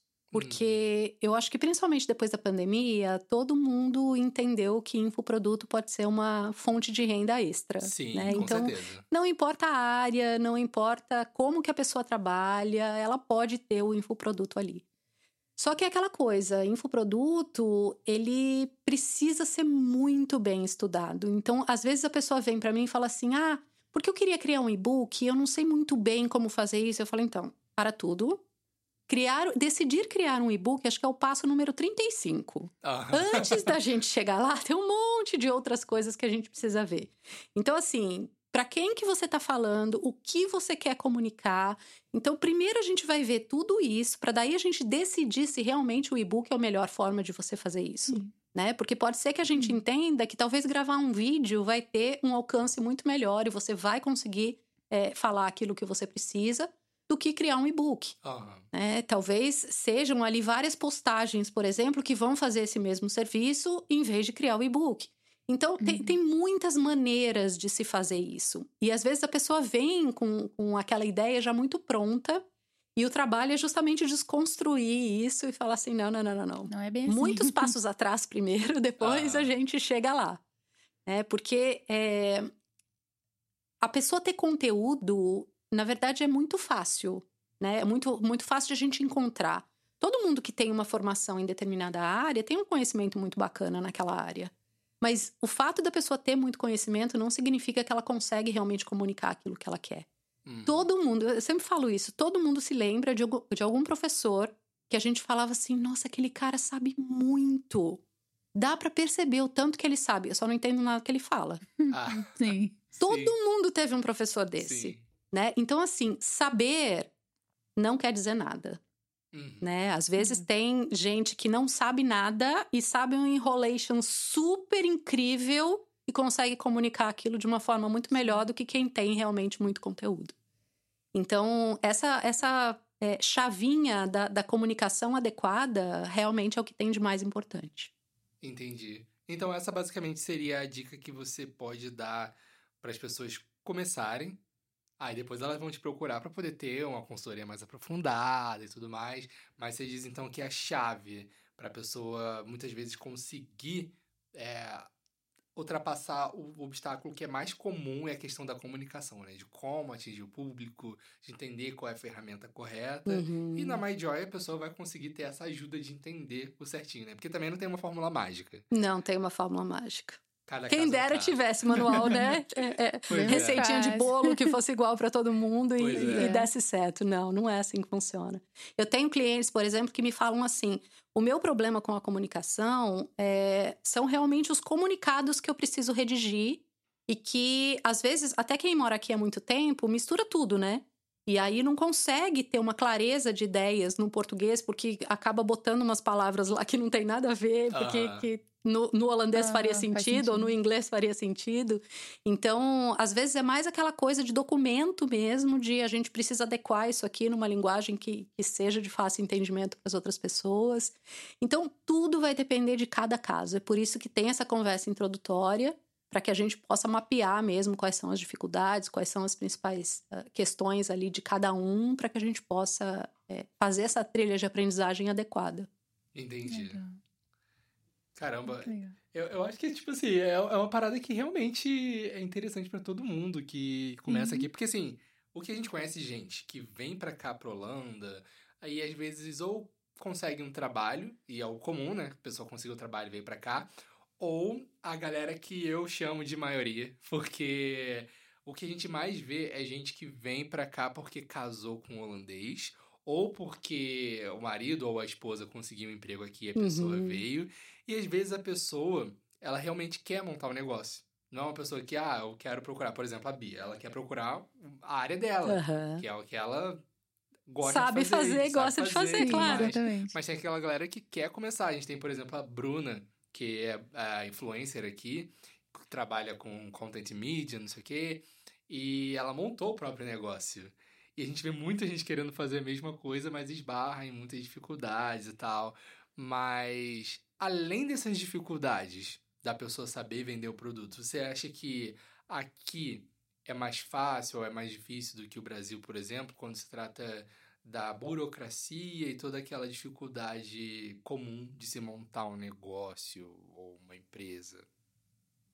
Eu acho que em termos de burocracia aqui é muito mais fácil. É mais fácil. Aqui você marca uma reunião no, no KVK, você marca pelo site um, um horário lá, vai e fala, então, a minha ideia é essa, quero criar um negócio assim, assina um papel na hora, paga 50 euros e sai de lá com a sua empresa aberta. 50 gente. euros? Uhum. Caramba, gente. Eu achei que era muito mais caro. Eu também. Não, é isso. Bom, pelo menos é quando eu abri uhum. a minha era isso. Não sei se subiu, mas se, se subiu deve ter sido né, alguns eurinhos, é. não é nada é, e é isso. Essa é a burocracia da coisa. E aí você tem o teu Sim. número do KVK, você tem o teu número do BTV, que é o número do imposto, uhum. e acabou. É isso que você usa para tudo. É. Então, nesse, nesse aspecto, eu acho que é muito simples a coisa aqui. E agora, tem a outra questão que é realmente você adequar essa empresa à cultura local, que aí é outra história, hum, né? Então, sim. eu diria que em termos burocráticos, aqui indiscutivelmente é muito mais fácil mas você não está no seu país. Ah, então, você sim. realmente conseguir daí levar essa empresa dentro da cultura local, frente. aí é outra história. Hum. Né? Porque uma coisa é a gente estar tá dentro de uma comunidade de brasileiros que muitas vezes já conhece aquele tipo de produto. Então, por exemplo, ah, eu vou vender brigadeiro. E aí, brigadeiro fala em brigadeiro para brasileiro, todo mundo, ui, uhum. né? Não preciso Sim. vender brigadeiro para ninguém, porque brigadeiro é brigadeiro. É. é. o marketing é totalmente diferente. Exato. Agora, vá vender brigadeiro para holandês acha aquilo muito doce. Nossa, pra quê? Trabalho pra fazer aquilo, imagina, né? Vai no Albert Heijn, compra outra coisa que, que tá tudo ah. certo. Compra aquele. Como é que. Ah, esqueci como é que chama aquele bolinho cor-de-rosa que vende no, no Rema. É Donuts? Tampus, acho. Ih, ah, eu acho que sei. Ele também vende na, no Yumbo. Mas é diferente um pouquinho. Mas eu, eu não lembro o nome, não. Eu acho que é tampus. É. é. uma coisa parecida bolinho com rosa. isso. Você tinha até falado que ia postar lá vídeo de bolinho rosa que você encontrou no Yumbo uma vez. Ele parece uma, uma pastinha americana por cima, assim, um rosinha bebê. Enfim, eu sei que é um, é um doce ah, é, sim. daqui. Nossa, pelo, pelo seu, é, pelo tem um monte de gente aqui assim. que fala assim, nossa, que delícia. Eu falo, jura?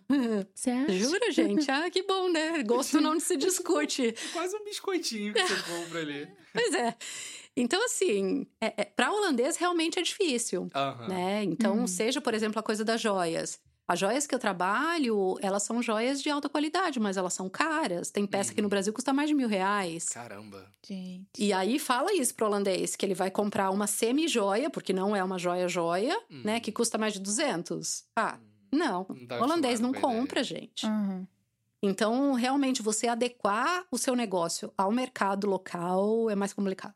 Uhum. Muito mais complicado. os holandeses, eles são muito práticos, né? Eles são muito mão de vaca. Também. Eles não compram nada que tá seja muito caro. Não, e eles são muito práticos também no sentido assim, por exemplo, os caras nem almoçam, eles fazem um sanduíche, tá tudo certo. Exato. Então, assim, eles, eles levam essa Isso prática. Isso é ser mão de vaca com o tempo deles também. É, porque, é tipo, com o tempo e com o dinheiro. É, com Por que eu vou gastar tempo E eles acham que, na verdade, é, comer duas refeições quentes diária, di diariamente é ostentação.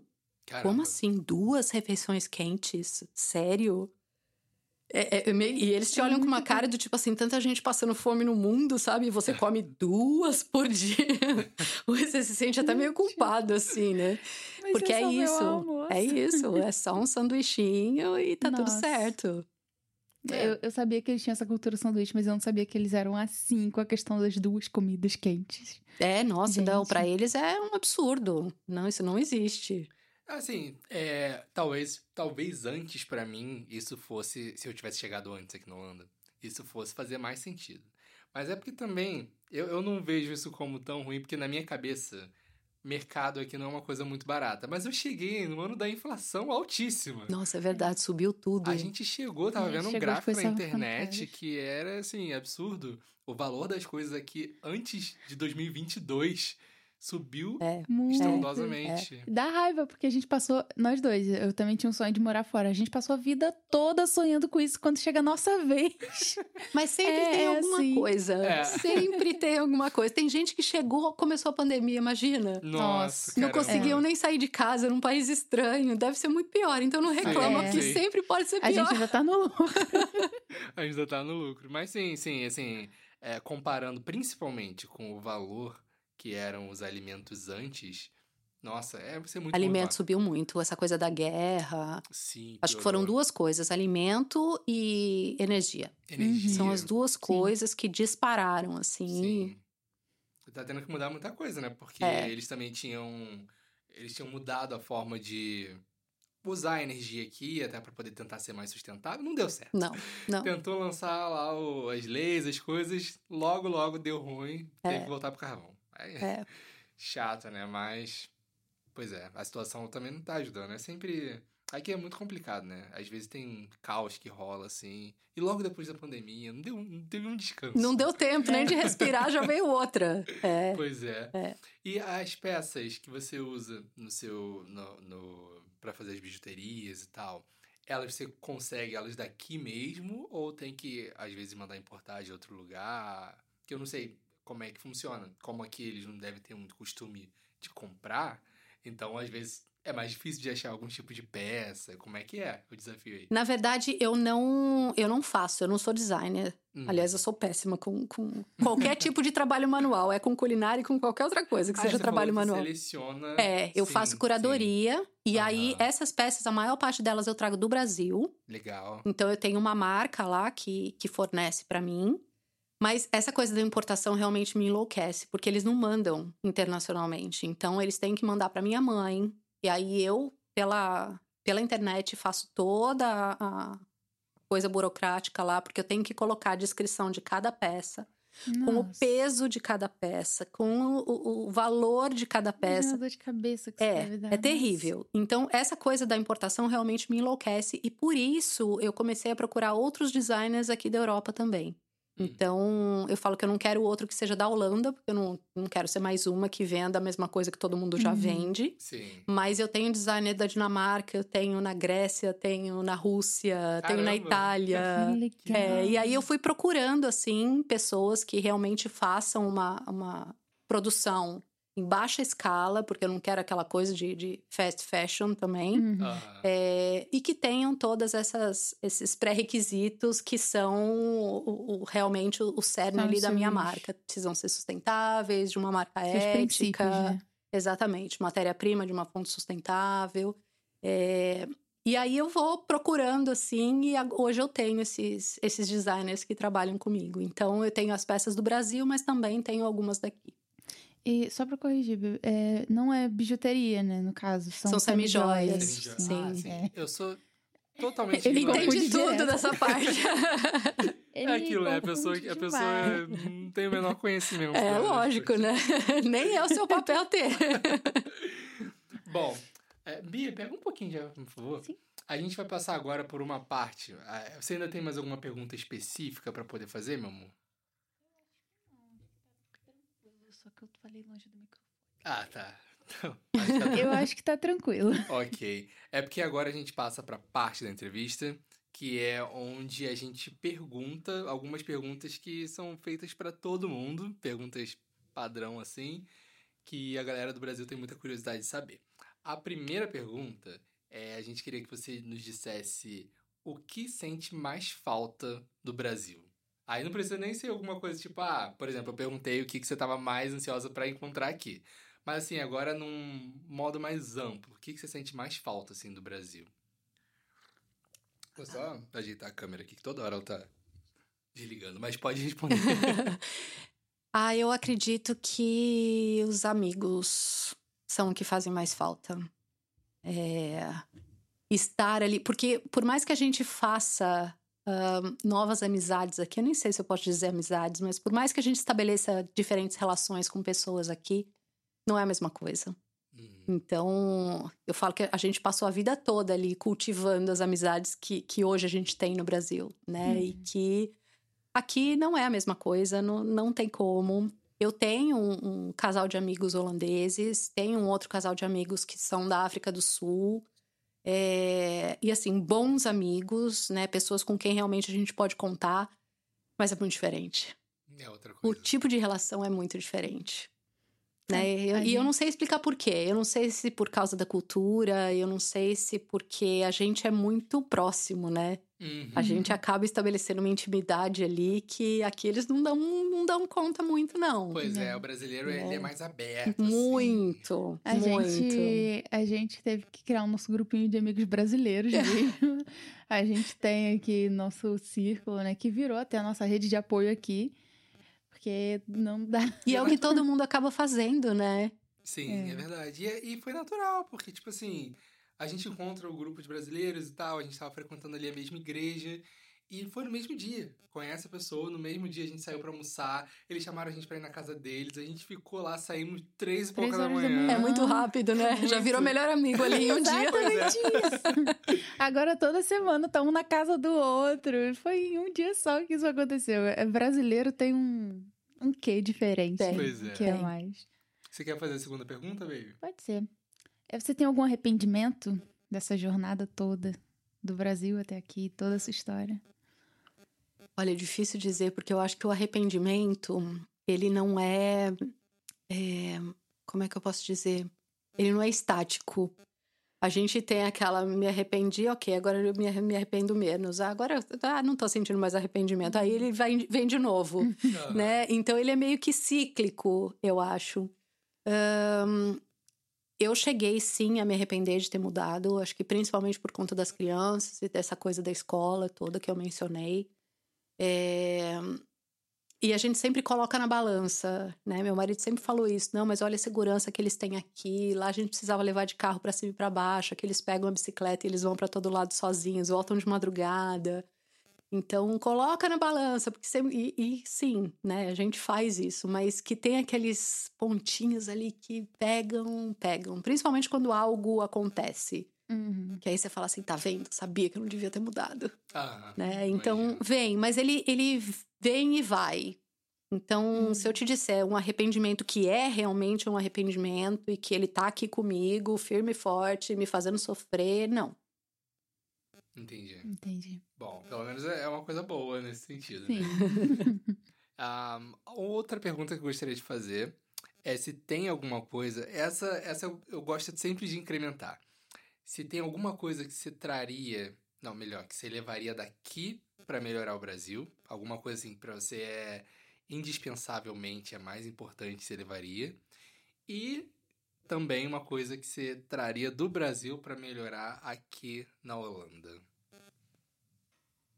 Bom, daqui para lá é fácil. Eu acho que relógio e agenda são duas coisas que, nossa mãe, Aqui a gente marca um médico às três da tarde e a gente sabe que no máximo até três e cinco a gente está sendo atendida. Pois é. é. Não, aqui ônibus, trem. Exato. tudo bonitinho, tudo no horário. E era uma coisa que me deixava muito louca lá. Eu me lembro que às vezes a gente tinha excursão marcada com os alunos na escola.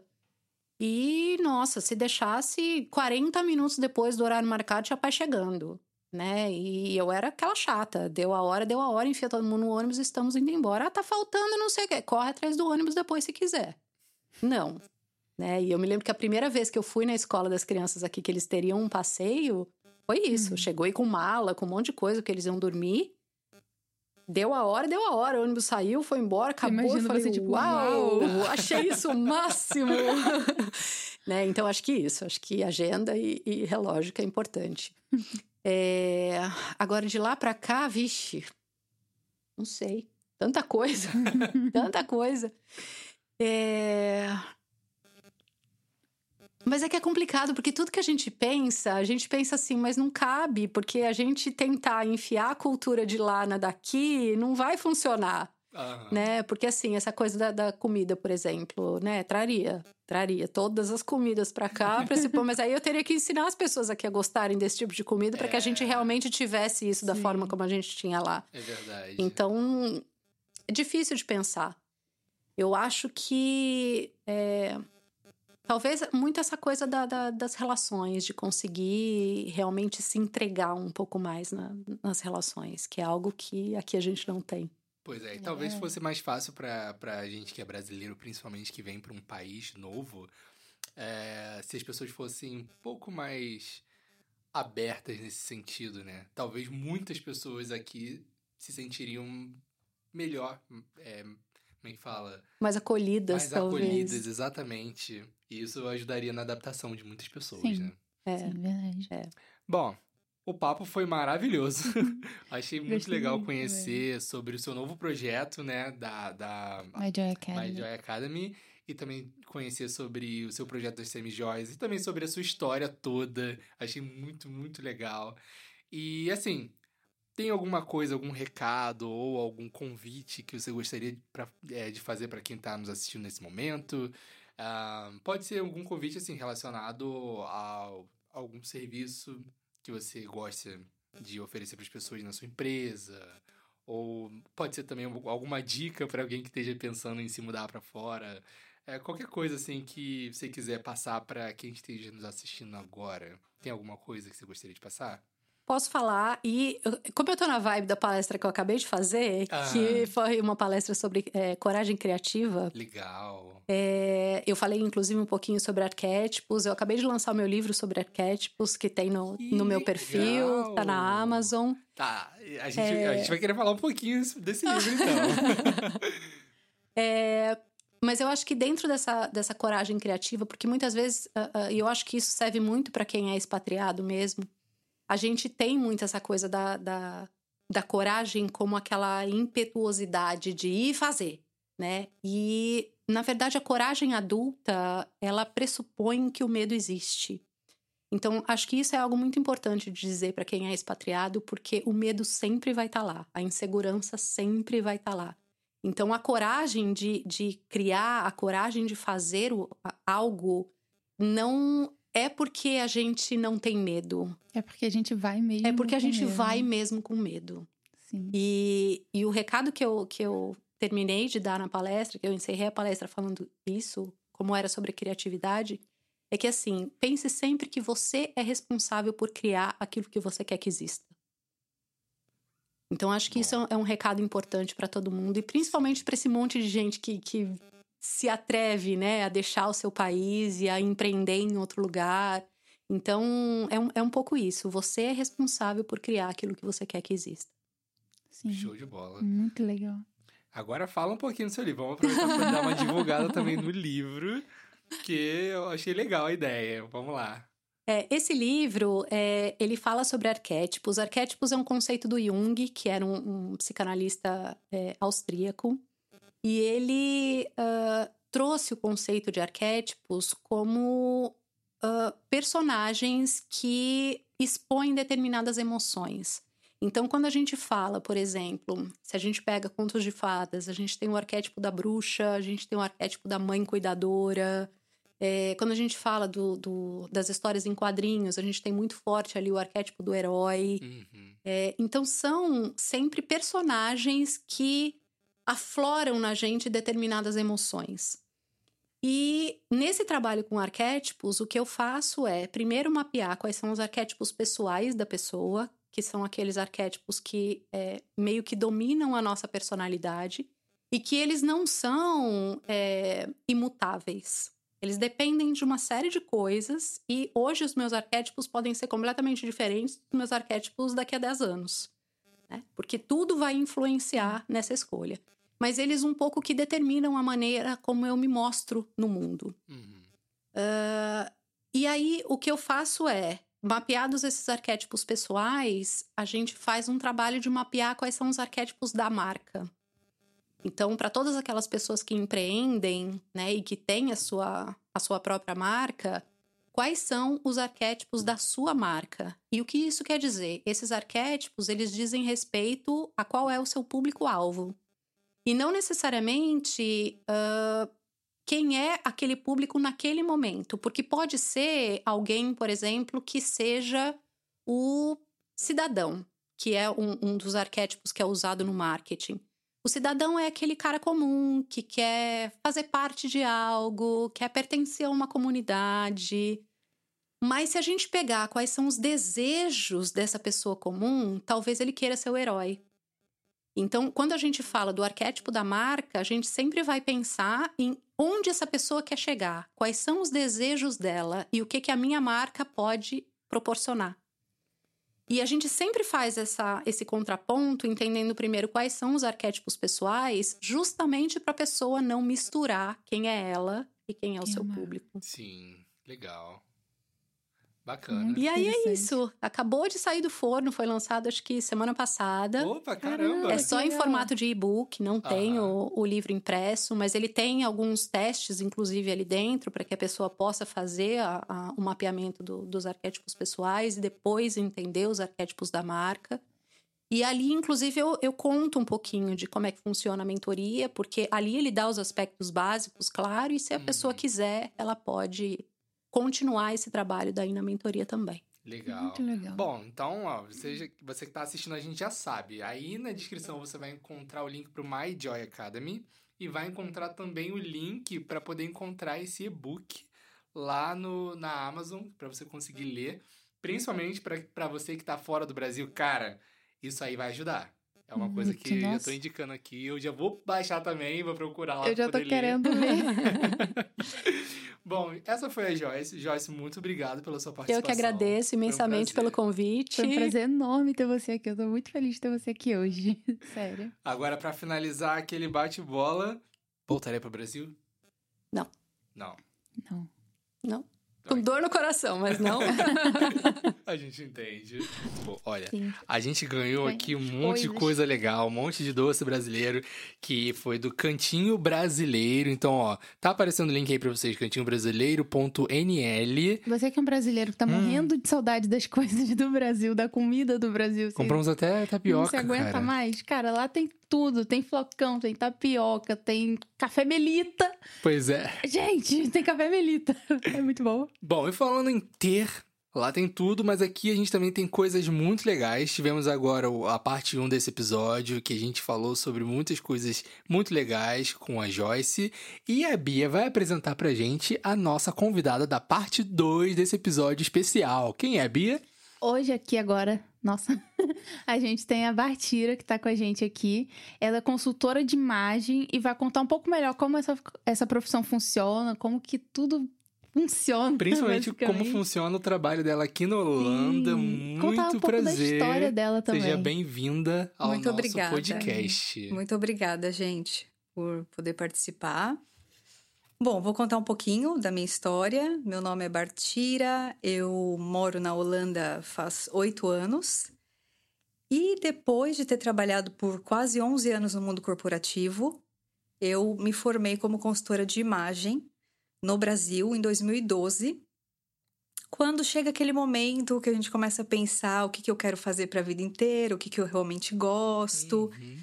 né? E a consultoria eu descobri, literalmente, porque eu nunca tinha ouvido falar dessa profissão, consultoria de imagem e estilo. Eu me formei lá e eu atuei lá por dois anos e pouquinho, até conhecer o meu marido, que é holandês, hum. e me hum. mudar para Holanda. Caramba! Sim. Eu, eu sou daquelas românticas, então vou perguntar: como vocês se conheceram? Foi muito romântico, na verdade. Ai, que legal. Foi num casamento no Brasil de uma amiga minha com um amigo dele. Nossa, que legal. É, eu, minha amiga, a gente Realmente, trabalhou tava junto. num clima totalmente romântico e incrementou. Pois é, a gente é, trabalhou juntas no Brasil e aí ela se mudou para Holanda, né? Conheceu uhum. o marido dela, holandês. E depois de morar aqui, eu acho que uns 5, 6 anos, eles decidiram fazer uma festa e comemorar o casamento lá no Brasil, aqui na Holanda e lá no Brasil também. E meu marido foi como um dos padrinhos e eu era uma das madrinhas. Uhum. E aí a gente se conheceu lá. E, e um ano depois eu me mudei para Holanda. Então foi, foi rápido. Foi aquela paixão avassaladora, né, que fala. Sim. Foi. E assim, Legal. desde que você chegou aqui na Holanda, quais foram os maiores desafios antes de você começar o seu próprio negócio aqui? Olha, quando eu cheguei, é, um mês depois, eu já estava trabalhando como stylist, fashion stylist, lá em Amsterdã, uhum. num estúdio fotográfico. Eu trabalhava com um fotógrafo e a gente é, fazia o styling de todas as peças e produtos da Bayancorf. Então, tudo flat, em manequim e modelos. Uhum. As roupas e produtos, sapatos, bolsas, tudo o que é, ia para o website da Bayancorf. Fiquei por alguns meses lá e de freelancer. E depois, no ano seguinte, eu já tive minha filha. Então foi muito rápido, na verdade. E aí eu decidi mergulhar na maternidade, ficar só cuidando dela por um, um ano e pouco. Nesse começo não teve muita dificuldade, eu acho que isso vem depois de um tempo.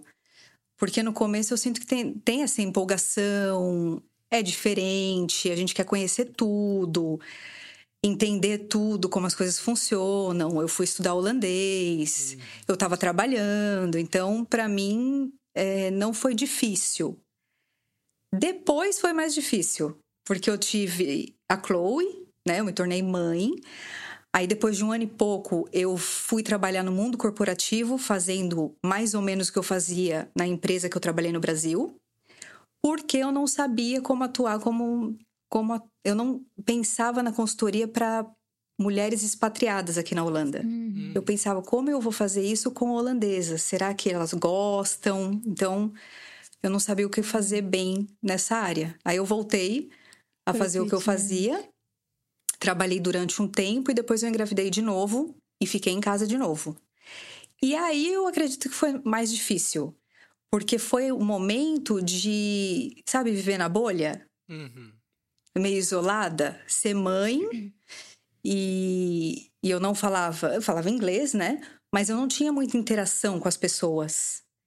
E, uhum. e aí eu acho que foi. Eu nem me percebia, na verdade, né? Que eu, que eu tava mais nessa bolha. E foi quando, em 2019, que sabe quando você, mesmo já sendo consultora de imagem, estilo, eu me olhava no espelho e não me reconhecia. Tipo, nossa, não sou eu. Meu uhum. Deus, uhum. né? Preciso me olhar mais, tudo. E eu voltei com a consultoria no final de 2019. E foi o um momento que eu é, parei e, e peguei dois dias, eu acho, da semana ou um dia para mim, porque até então eu ficava muito com eles, com as crianças. Eu não tinha um dia uhum. que eu ficava, né, livre. E aí comecei a me olhar mais e, e pensar em mim mesmo, né? No quem, o que, que eu quero fazer, quem eu sou, vou retomar a consultoria porque é o que eu gosto. Eu já tinha feito a transição de carreira no Brasil, e deu certo. Comecei, eh, foi no final de 2019, mas depois veio a pandemia, né? Uhum. Em 2020. Então, desde então, eu faço muito atendimento virtual. Mas nesse ano eu comecei com presencial. Porque as clientes começaram a falar: ah, faz falta de você. Você vai olhar meu guarda-roupa não vir na minha casa, né? Uhum. Fazer junto. Sim. E é isso, um pouco Muito. assim. E assim, o, a, a procura por esse tipo de consultoria, você acha que aumentou depois do período pandêmico? Ou foi meio que recuperando o que já era antes? Eu acho que, no meu caso, é, é, é a mesma procura. Mesma procura. O que eu sinto, eu também falo muito com profissionais expatriadas que são mães. Uhum. Porque existe essa demanda e essa necessidade dessas mulheres se vestirem, né? Para ir para o trabalho, elas não ficam só em casa. É, tem muitas que viajam também, então precisam pensar em mala de viagem, vai, vão ter reunião, o que levar, enfim. E o que eu sempre falo é sobre esse armário que pode ser menor, mas que tenha tudo que essa mulher precisa, né? Que ela tenha clareza sobre o que ela gosta, qual o estilo dela, uma paleta de cores que funcione para que quando ela vá comprar peças novas, ela saiba o que vai uhum. coordenar com o que já tem no guarda-roupa, para não comprar, ficar comprando o que a gente chama de é, compra segmentada. Sim, ah, isso eu vou comprar para essa ocasião ou para aquela. Sim, e aí sim. acaba tendo um guarda-roupa que não funciona bem, né? Nossa, isso aí era eu no Brasil. Exatamente dessa forma. Compra uma roupa para cada ocasião e no fim você tem uma mistura de coisas ali, de ocasiões que você foi criando. Sim. E você não vai usar de novo depois, provavelmente. É. São roupas que você não repete. E tem também a, aquela coisa de você comprar perto, né? Precisa, hum, então, ai sim. meu Deus, na pressa. Não planeja uhum. e aí no fim nem gostou. Ai, pois nossa. Compra, usa para aquela ocasião, uhum. que nem, uhum. nem tem a ver com você. Comprou uhum. na correria e depois fica parado também no guarda-roupa, né? Pois é. Nossa, eu nem, nem, falo, nem vou tão longe quanto o Gabriel. Tipo, ah, no Brasil eu, eu acho que eu ainda sou um pouco assim. Porque tem umas roupas que eu repito tanto, mas tanto. E tem umas outras que eu nem toco no meu guarda-roupa. Aí eu, por, quê? por que eu sou assim? Mas as que você repete, você gosta bastante? São as que eu gosto mais. Ah, tá. Que... Isso é interessante, porque aí você vê o padrão do que você gosta. É. De cor, de, de modelo, de eu design. assim, de modelo eu não sei se tem muito padrão, mas cor eu já percebi que são as cores mais alegres. Assim. Sim. Assim. Ah. E te veste muito bem. Quando você bota as cores alegres, fica muito legal. Tipo aquele suéter amarelão que você tem. Eu amo esse suéter. É um amarelo é? meio mostarda. É lindo pra caramba. E ela fica ótima quando ela coloca aquilo. Fica Para, mais brilhosa. Ó, a gente tem aqui um monte de docinho, se quiser, fica à vontade. Ai, Temos tá arepas arepa também. também. Então, assim, pode ficar bem à vontade. Obrigada. Docinhos. E... pode pegar, se quiser. É, Bom, eu tenho uma dúvida a respeito da. Peraí, que eu vou sair do microfone. Agora até eu tô curioso para saber a sua dúvida. é, a respeito da consultoria que você disse que fazia online. Sim. Como funcionava essa questão online? Que você disse que trata também a questão de é, cores e como fazer, como fazer esses testes de modelo, de cores, etc., à distância, online. O, a, eu até falei sobre é, análise de coloração digital esses dias no meu Instagram, porque existe muita dúvida ainda se é possível, né? Uhum.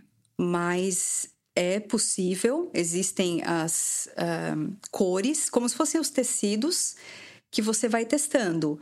A temperatura, a intensidade e a profundidade. Então, temperatura para ver se o subtom da pele é quente ou fria, a profundidade para ver se é clara ou escura, a beleza, né? E a intensidade, se é aquela cor saturada ou mais é, misturadinha, mais é, suave. Uhum. Então, o que é, a, casa melhor. casa melhor, combina melhor com a, a cliente. Mas a experiência do presencial é diferente, né? Uhum. É muito mais legal. Eu e eu comecei a fazer há pouco tempo, por causa da, da, pandemia, da pandemia. Depois foi. Agora, guarda-roupa, por exemplo, é, eu, pe... eu tenho várias instruções para cliente. Dá tudo certinho, uma metodologia, porque ela, senão ela se perde. É. Então eu falo o que ela separa, eu falo quais fotos eu preciso. No estilo, eu falo é, quais fotos é, compilar, por exemplo, no Pinterest. Uhum. Qual grupo de fotos eu preciso para entender melhor a estética de estilo que ela gosta, o que ela se identifica. Porque só falar, ah, eu gosto do estilo uh, moderno. Hum. Para mim, moderno pode ser uma coisa, para você, outra. Pois é. Então, para a gente estar tá na mesma página, eu peço muita foto. Uhum. para fazer análise de estilo, por exemplo. compreender Além de a sua cliente. Né? É, formulário, é, questionário, entrevista, é bastante conversa hum. antes de chegar na, na roupa. E assim, é, dentro dessa, dessa área, eu não conhecia essa área de você fazer consultoria com pessoas a respeito de o estilo, de o que mais combina com ela. E qual é o tipo de metodologia assim que você gosta mais de usar para poder ajudar a pessoa nessa, nesse, nessa escolha, nessa descoberta? Nessa descoberta, né? Sim. Olha, a análise de estilo é uma descoberta enorme, porque é tanta pergunta sobre gosto pessoal, hum. sobre preferência, que a gente não para para pensar. Na verdade, quando a gente vai comprar, geralmente é achei bonito, ou gostei da cor, ou promoção, né? Hum. Tá mais barato, e vamos aproveitar. E aí você acaba comprando provavelmente o que você nem precisa ou que você não vai gostar depois. Então tem questionário tem uma entrevista que eu vou falar, né? Perguntar qual, é a sua, qual a sua expectativa, por que você buscou, o que você está precisando, talvez é no trabalho, talvez é. Acabei de me tornar mãe, meu corpo mudou, as roupas não me servem, não sei como adaptar meu guarda-roupa. Tem vários motivos. Hum. E aí, é, essa, esses exercícios visuais, para eu compilo tudo, e eu pergunto como a pessoa é, quer se mostrar, como ela quer que os outros a percebam. E eu sempre peço para eles usarem no máximo umas três palavras, para que também ela não se perca com isso. Uhum. Então, nesses exercícios visuais, eu vou ter as fotos de que, do que ela gosta muito, sobre estilo mesmo, uhum. né? Compilando é, fotos de, de roupas, e aí a gente percebe cor, percebe design, modelo mesmo, linhas mais retas, tecidos mais fluidos, mais estruturados. E eu pergunto, né? O que você gosta aqui, o que você gosta aqui, para eu também entender por que ela selecionou aquelas imagens. Hum. E a partir daí, eu vou é, montar o que eu chamo de identidade visual. E eu apresento para cliente. Ó, então, de acordo com todas essas informações, na sua identidade visual você procura é, passar mais autoridade no seu trabalho? Então eu mostro as linhas retas, que passa mais poder, autoridade, as cores mais profundas, porque as cores mais claras elas passam mais suavidade e mais proximidade. Então tem a gente chama de elementos de design, que são as cores, formas, é, linhas e texturas. E aí eu trabalho esses elementos e explico mesmo, né? Como uma aula para cliente como é, funciona no caso dela. Então, para passar mais autoridade, a gente pode usar essa ferramenta, essas linhas, essas cores, é, tecidos mais estruturados, não aqueles molinhos. Uhum. E eu explico e depois a gente vê isso no guarda-roupa dela. Uhum. Com as roupas que ela já tem. E se eu identificar alguns gaps, eu também faço uma lista de compras. Exatamente, para quando ela for comprar, ela tiver essa lista. Caramba, muito, muito legal.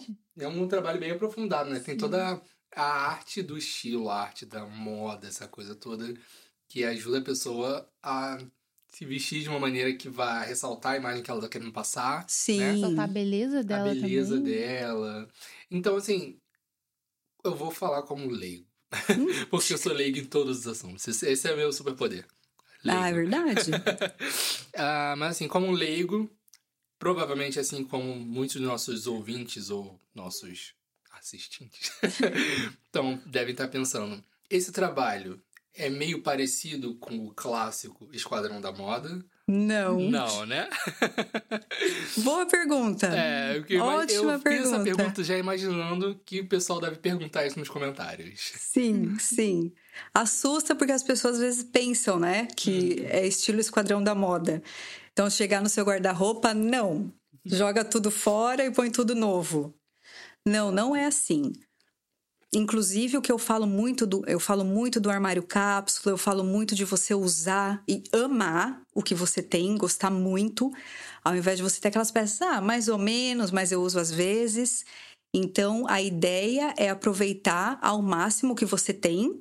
Depois dessa um, análise, eu vou identificar as peças que é, traduzem essa mensagem que a cliente está buscando. Uhum.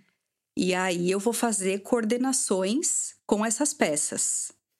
Aquelas que não fazem sentido, até por estilo ou porque tá no guarda-roupa muito. Gente, dois, três anos lá dentro sem Nossa, ser tocado, sabe? Sim. Que realmente não faz mais sentido tá lá. É, peças que as, as clientes trouxeram, por exemplo, do Brasil, né? Em outro momento de vida e que continua ali. Então, isso eu sugiro sim retirar. E aí vai de cada um o que eles querem fazer, doar, é, vender, né? Ou, enfim, deixar numa caixinha do amor, né? Porque se apega, tem peças que tem várias memórias. Sim, é verdade. Então tem pessoas que têm mais dificuldade de, de desapegar. Mas assim, o que eu sugiro, tire do guarda-roupa. Hum. Coloca numa caixinha, né? Sim. Numa caixa fora mas não é esquadrão da moda, não é tirar tudo e colocar tudo novo. Ah, é. é bem que, assim, conforme você estava explicando, deu realmente essa ideia uhum. de que é uma coisa muito mais aprofundada, que tem um estudo no, no que a pessoa gosta, no que combina Sim. com a pessoa, na mensagem, um estudo. É, vocês também fazem o estudo de cor, não faz? Sim, tem análise de cor também. Legal. Sim o que o Esquadrão da Moda se faz é simplesmente, ah, não gostamos do seu estilo. É. Você é muito brega. e troca é, né, tudo. né? Troca tipo, tudo. Aí a pessoa nem se, nem se identifica é. depois, né? Pois é. E, ela assim, deixa de ser ela mesma, basicamente, né? É. E, e como é que tem sido a procura? A maioria das pessoas que tem te procurado são realmente mulheres brasileiras? A maioria são mulheres brasileiras. Eu já atendi holandesas, é, russa, italiana, uhum mas a maioria são brasileiras e a maioria dizendo que moram aqui, né? Ou França, Canadá, por exemplo, que elas se identificam com a minha história hum. de ter hum. mudado de país e de ter é, precisado se desconstruir, né? Para se reconstruir de novo. Sim. Tem essa mesma experiência, né? Então, a maioria são brasileiras. Em outros países aqui também ah, entendi. E hoje você está localizada em qual parte, em qual cidade? Eu moro em Rotterdam. Rotterdam, sim. Sim, é, atendo virtual bastante, mas de, em dezembro do ano passado eu comecei a fazer análise de cor na casa das clientes. Uhum. Atendo, tenho espaço na minha casa para fazer também. E, e aí o guarda-roupa. Eu comecei por feedback mesmo, né? Ah, gostei muito, mas puxa, o guarda-roupa, aquela parte que você vai olhar e vai separar, eu... seria muito mais legal se você pudesse vir, né? Pois é, sim. Até é minha casa. Então eu comecei a fazer isso. É, é, é, outra experiência mesmo. Sim, sim, imagino. Que a pessoa consegue ter até uma visão diferente. É diferente quando você tá olhando e não, não só pra pessoa. Tipo assim, eu mandei as fotos, você me deu o feedback. Para você ter um contato direto ali, imagino que seja diferente. E pra pessoa é. também que tá recebendo essa informação, entendendo o que você tá querendo passar de é. pra ela, é. eu imagino também que seja bem diferente. é diferente, é.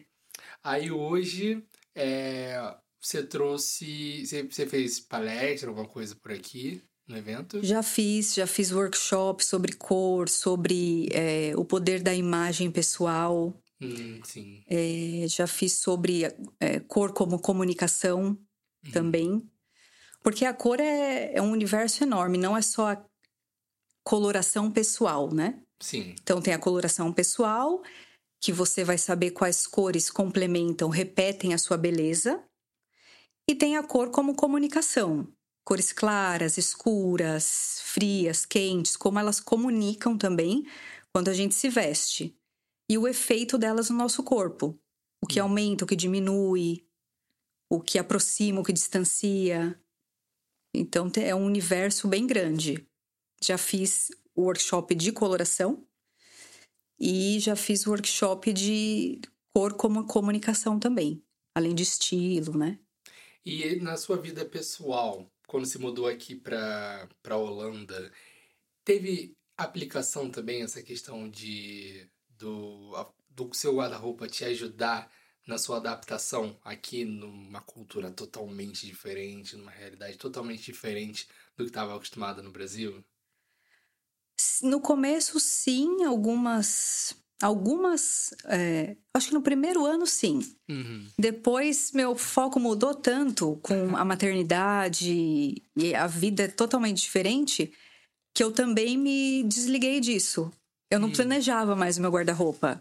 Sim. E por um período, minha mãe, ela trabalhava no Brasil com consignação uhum. de uma marca, aliás, duas.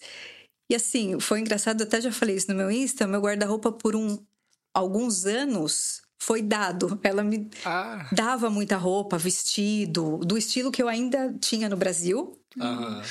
E quando eu voltei com a consultoria, que aí eu falei, não, né? Voltei a me olhar, a ver o que eu tinha no meu guarda-roupa como é, com intenção, uhum. conhecimento, vamos ver, né?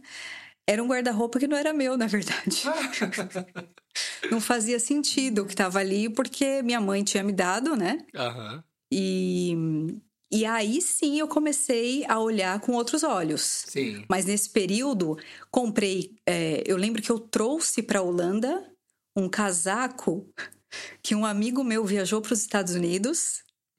E, e eu falei, Serginho, compra para mim um casaco bem quentinho, porque quando eu mudar eu já vou com o casaco. Então, assim, meu primeiro casaco ele que escolheu. Nossa! e depois aqui também fiz compras erradas, comprei casaco na promoção, hum, de uma cor que eu nunca nem, tinha, nem gostava. Hum. Comprei é, poliéster, 100% poliéster, gente. Por isso que a gente não se veste, a gente reclama do frio, né? Sim. Porque eu reparo que a gente eu agora eu sei escolher, mas assim, a maioria das pessoas elas escolhem o tecido errado. Hum, sim, eu, eu percebi. Então não esquenta tanto. Sim. Eu, eu, eu passei por isso até, até pouquíssimo tempo que eu falei, não, vou parar de comprar tecido poliéster ou tecido sintético, tipo 100%, sim. totalmente é, fora de algodão, por exemplo. Uhum. Porque, caramba, eu tava tendo muito problema e eu não me ligava direito que era a questão do tecido. Mas e... com frio? Com frio mesmo? Também, ah. tipo, com tudo. Mas agora também a questão da temperatura. Sim. Tem vezes que eu sinto muito calor com determinado tipo de roupa e outros não tanto. Eu não entendia por quê. Mas é, faz É, tecido faz grande. muita diferença. Sim. Usar o tecido certo no, no verão e no inverno, um casaco que você investe em lã, até em segunda mão. Uhum.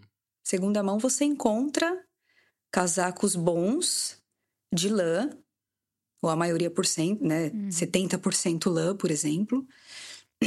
Então é comprar com mais conhecimento. Sim. E entendendo que, né, se é um, uma peça que a gente vai usar mais tempo, um casaco, uma bota, investir mais, né? É, às vezes você olha e vê, acha um produto, ah, nossa, caro demais. Aí você compra mais baratinho, mas quando você bota na ponta do lápis, aquele caro, você vai, ele vai te servir por anos. Exatamente. E esse baratinho no ano seguinte você já tem que comprar um novo. É, é isso mesmo, um custo-benefício. É verdade. É. Bom, aqui, ó, como eu tinha falado para vocês, eu já vou comer aqui minha primeira tortuguita, que foi aqui, ó, cortesia do Cantinho Brasileiro. Não esqueçam de dar uma olhada lá, porque, olha, a gente que mora fora do Brasil, né, é, tem uma dificuldade gente. muito grande de encontrar saudade. coisas brasileiras. Bate uma saudade enorme. Bom, aí, assim, para quem trabalha com essa área da moda, e mora aqui na Holanda, deve ser uma coisa também muito legal, né? Porque eu sei que tem o festival. Como é que é? O, acho que é Amsterdam, ah, Fashion Week. Sim. E tem uma cidade, eu não sei se é Amsterdã, mas tem uma cidade aqui que o pessoal considera meio que a cidade da moda na Holanda. Tem, um, tem bastante cidade aqui que tem inspiração cultural nessa área artística e moda. Eu acho que é Amsterdã mesmo. O próprio Amsterdã, não é? Eu acho que sim. Gente, Amsterdã é incrível, então. Tem tudo. Sim. E, e já, tu já foi, assim, pra poder ver como é que é esse, esses eventos? Não, eu já participei do Fashion Week, mas quando eu trabalhava no Brasil, hum, legal. no mundo corporativo. Caramba! Gente, que irônico. A empresa patrocinou Uhum. o São Paulo Fashion Week Sim, sim. e eu fui. Caramba. Fui assistir desfile, ver... mas eu nem imaginava Que ia trabalhar com isso. Que eu trabalharia com isso. E é in- interessante falar que, assim, a moda, a moda como tendência, né? Uhum. O que tá na moda. Porque é uma pergunta que me fazem muito quando me perguntam o que você faz. É quando eu falo, ah, mas o que tá na moda? Uhum. É, a moda, a tendência, na verdade, é uma ferramenta da consultoria de imagem e até do, do estilo. O estilo é como a gente se expressa, é quem a gente é. Uhum. Agora, a tendência você pode usar ou não. Então, se, o- se a cliente é mais tradicional, das peças clássicas, né? Ela não vai incorporar tendência no guarda-roupa dela. Uhum. É isso que eu vejo. é, eu acredito que muitas pessoas se perdem nisso porque elas ficam muito Querendo o que tá acompanhar, na né? moda, o que tá na moda. E não pensando o que eu gosto, quais são as minhas preferências, eu me visto pra quê, Pra passar qual mensagem. É, e principalmente hoje, nessa era de internet, a tendência, né, as trends que, que o pessoal fala, passa muito rápido. Sim. Sim. Você vê uma hora tá na tá na moda aquela aquele negócio de clean girl, tudo branquinho, bege, não sei o quê. Daqui a pouco agora já tá a galera com blusão bem street mesmo, calça É, é. larga, cheia de bolso, várias coisas assim. Várias releituras, né? É. Sempre. Sim, verdade. As coisas mudam muito rápido, então isso realmente é muito importante. Porque se for seguindo, é aquilo que você falou, o guarda-roupa vai ficar Nossa. gigante, cheio de coisa que ninguém vai usar, porque já passou. E, muito isso, né? talvez coisas que não se coordenem, né? É. Agora, você tem um guarda-roupa que já tenha uma base das suas peças-chave, das suas, não daquelas que falam no Google, né? Ah, sim. peça-chave pro, pro armário cápsula, você pode é, adicionar uma tendência ou outra. Até para né, deixar mais moderno. E não precisa investir, né? Se, se vai embora a tendência, a menos que você goste muito. Ou se for uma- um neon, talvez você vai se Uhum. enjoar dessa cor. Sim. Mas, ah, eu quero muito. Então, investe num brinco, né? Que é menor. Um acessório, Um por detalhe, né? exemplo. Algum detalhe. Entendi. É. E assim, em comparação ao, ao tipo de moda do Brasil, por exemplo, é, você acha que aqui na Holanda as pessoas têm mais olho pra moda, tem mais. Não, não a questão só do olho, mas a preocupação de se vestirem bem, de estarem na moda, assim, com. passando uma mensagem, tem aquela preocupação com a vestimenta, com a roupa, ou acha que no Brasil as mulheres brasileiras costumam se ligar mais nisso, ter mais é, como é que fala? Delicadeza pra esse tipo de coisa. Olha, é, no, no começo eu achei que no Brasil as mulheres tinham mais isso. Mas quando eu comecei a conversar com holandesas e fazer análise de cores, Aham. elas amaram. Hum, Não é todo mundo que conhece é, essa. Aliás, é uma profissão nova também. Não é muito conhecida, né? O Uhum. consultor de estilo, consultor de imagem, o que, que você faz? Pois é. Mas acredito sim que no Brasil a questão da estética e da beleza, até um pouco beirando, sabe, o sofrimento, Ah. de- da perfeição, de estar. Sim, Ter que ficar correndo é atrás o muito, ma- todo. muito maior do que aqui. Entendi. Bom, agora a gente vai passar por uma parte da nossa entrevista que a gente costuma fazer algumas perguntas que são padrão pra todo Certo. mundo, que tem a ver com uma experiência aqui na Holanda. Amor, você tem alguma pergunta específica ainda opa, nessa área de consultoria de imagem, de moda, antes da gente passar para as perguntas padrão? Eu acho que não. Eu acho que já. Você já esclareceu muita coisa aqui que realmente eu conheci só por vídeo, aquelas coisas de, de internet mesmo. E com você eu percebi que é realmente muito mais Tem profundo do sim. que Sim. botar um paninho ali na frente do É. rosto da pessoa. É. E caramba, é uma profissão muito legal, muito É, tem- interessante. A ver muito, totalmente com autoconfiança, autoestima. Não, é como uma você... forma de arte totalmente, assim, sabe? Sim, você tá sim. ajudando a pessoa a se entender, a se expressar na forma como ela se veste. Sim, exatamente. Isso ajuda a pessoa a se conhecer melhor, né? Sim. Tipo, Sim. entender melhor quem ela é mesmo. Então, é muito É. legal, Bom. muito interessante. Bom, é, antes da. Ah, já terminou então, né? As partes das perguntas específicas sobre a Certo. área. E vamos passar para algumas perguntinhas assim mais padrões. Por exemplo, a primeira, você sente. é, o que, que você sente mais falta no Brasil? A feijoada. A feijoada. Feijoada, gente, é sério. Esses dias, inclusive, foi a semana. Foi sábado passado, eu acho. Hum, Eu, de repente, falei pro meu marido: Lawrence, eu preciso comer feijoada hoje. Eita! E aí eu participo de vários grupos no WhatsApp, né? Brasileiras em Roterdã, brasileiras Sim. que conhecem várias pessoas. E aí eu escrevi: Meninas, vocês sabem alguém que vende feijoada hoje? Tô com muita vontade. e veio, gente, olha, em Den Haag tem tal Sabores da Terra que até tava aqui. Sim, sim, sim, sim. E aí veio uma moça no meu privado falando: Olha, amanhã, domingo, eu vou fazer feijoada em casa. Hum, Você quer que eu legal. separo pra você? Você vem Ai, que buscar? Falei, legal. nossa! E eu pro meu marido, meu, você tem noção? Eu na Holanda e tem alguém oferecendo, né? Querida, né? Feijoada, E aí eu fui buscar. Que legal. É, a comunidade Mas eu sinto falta da muito feijoada bastante. Na verdade, tudo aqui a gente pode encontrar, né? Encontra Sim. tudo. É que não é tão fácil, né, de ir ali no, no, No centrinho, no mercadinho. e você vê. Hum, É. é Mas tem quem faz tudo. Você encontra. Sim. Caramba, cara. Feijoada. Feijoada é bom pra caramba, né? É muito bom. Tinha hoje vendendo, eu acho. Em Tinha? alguma. Em alguma das barraquinhas. É, aqui tinha. é verdade, tinha. Bom, a segunda pergunta que a Hum. gente. Eu vou deixar a Bia fazer. Quer fazer a segunda pergunta? Você tem algum arrependimento da sua trajetória? Tipo, do Brasil até aqui e toda a sua história? Algum arrependimento? Não, gente, não tenho. Ai, maravilha. Assim é Não bom, tenho. cara. Eu, ó, eu.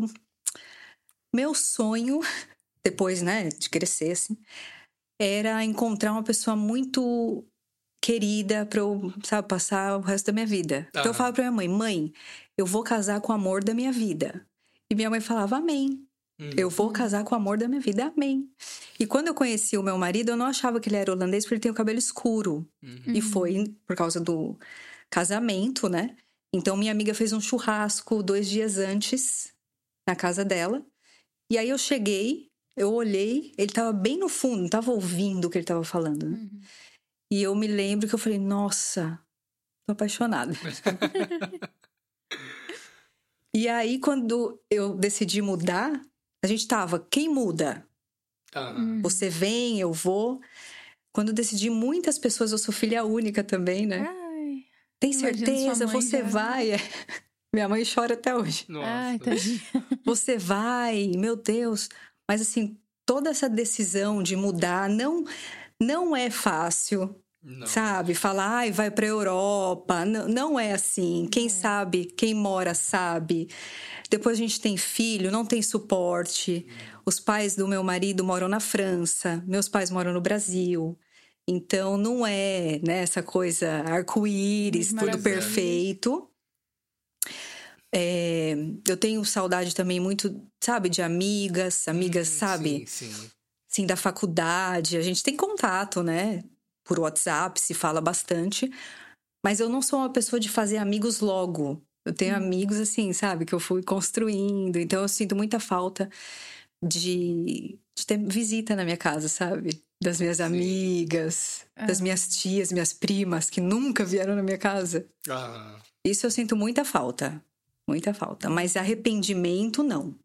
ah. Não. É bom, é bom viver tranquilo, né? Sem ter aquele É. arrependimento de, ah, eu poderia ter feito isso e hoje não sou feliz por causa disso. Ou É. sou feliz, mas não Tem tanto, não o suficiente. Cara, é muito legal é, saber aquela sensação de que você tomou a decisão certa pra sua vida, né? Sim, é, é bom. Bom, a última pergunta é: alguma coisa que você levaria, tem alguma coisa que você levaria daqui para melhorar o Brasil? E aí eu complemento com: tem alguma coisa do Brasil que você gostaria de trazer para melhorar aqui? Ah, daqui para o Brasil, olha, eu acho que tem uma questão da saúde Uhum. que eu lembro quando eu mudei falaram assim, você vai ver, né? Uhum. É, não tem, é, não é para, é como que é a palavra? Eles não, não tratam assim, é sempre Ah, não é preventivo. Preventiva, obrigada a Uhum. palavra. Não é preventiva, você vai ver como que é, enfim. Em várias situações eu já passei por momentos que eu falei, se fosse do Brasil eu saberia onde ir Sim. e onde me verdade. tratar. Mas eu também eu tinha um emprego lá e eu tinha um convênio bom, Uhum. né? Recentemente eu tive na minha família uma pessoa que teve que esperar quase um ano para uma cirurgia, que se acontecesse alguma coisa ela poderia falecer. Caramba. É, Então, o, o SUS, ele tem aquela coisa de, tipo, sim, qualquer um tem acesso ao SUS, qualquer um pode receber o tratamento do SUS, mas tem que esperar. é exatamente. Então, é, aqui, se ela tivesse aqui, por exemplo, ela não tem um convênio particular, ela teria sido atendida antes, Uhum. Porque o problema dela era grave, Sim. no caso. Entende? Então tem os dois lados. A gente fala, mas eu falava de um olhar que eu tinha um convênio muito bom lá. Então não é a realidade de todo mundo. Hum. Então talvez que essa fosse uma realidade lá ou a segurança, andar sem medo. Gente, é é coisa. tudo. É, É é, tudo. Ter liberdade. Eu E lembro quando pra- eu e até mudei. pra quem fica em casa, por exemplo, às vezes a Bia sair sozinha de casa. No Brasil, eu lembro que, nossa, isso me preocupava muito. Eu tinha muito medo dela sozinha andando na rua. Aqui eu fico tranquilo. É, Eu sei que vai voltar bem, eu sei que dificilmente vai acontecer alguma coisa, que eu sei que maldade tem em todo lugar, mas dificilmente vai acontecer alguma coisa comparado com a realidade que a gente tinha antes. Eu ainda não fico 100% tranquila, porque Traumas, a gente né? veio do Rio de Janeiro. Sim. ah, Então, sim, é. Eu acho que vai demorar um pouco pra eu ficar tranquila, sabe? Uhum. Mas a gente nota a diferença quando a gente sai junto, assim, volta tarde do cinema, alguma coisa assim. A gente vê sábado à noite, de madrugada, a rua vazia, aí do nada aparece uma mulher andando sozinha na rua. Absolutamente sozinha e tranquila. Sabe? É, Ela né? não tá É com outra- medo nem nada assim. E eu duvido que isso aconteceria no Brasil. É verdade. Eu desejo, eu desejaria isso pra todo mundo do Brasil, sabe? É, Uhum. essa sensação de Nossa, poder andar é, sem medo, né? tranquilidade. É. Bom, então é isso. A gente agradece muito a sua participação aqui hoje. A gente agradece muito por tudo que você nos ensinou. Ai, gente, eu que é muito agradeço. legal. E mais uma vez, dá uma divulgada sobre onde as pessoas podem te encontrar. Aí você pode falar, tipo, o Projetos. seu projeto, é, suas As redes palestras sociais, também, que tudo, você disse que dá que as pessoas palestra. podem encontrar a seu respeito. Pode falar pra, pra a gente conseguir te encontrar. Tá certo. Bom, o Instagram, eu tô como Bartira Gato, é, gato com dois T's, G-A-T-T-O. E eu tenho é, o website também, www.bartiragato.com. Ok. São os lugares mais fáceis. Instagram, super fácil, link na bio, os meus serviços. Sim. Inclusive, o Ou- link pro Instagram dela tá aí, aparecendo no- na descrição do vídeo, tá, gente? Então é fácil, prático. E aí, Aham. qualquer dúvida, é só me mandar mensagem para eu responder. E eu que agradeço a oportunidade.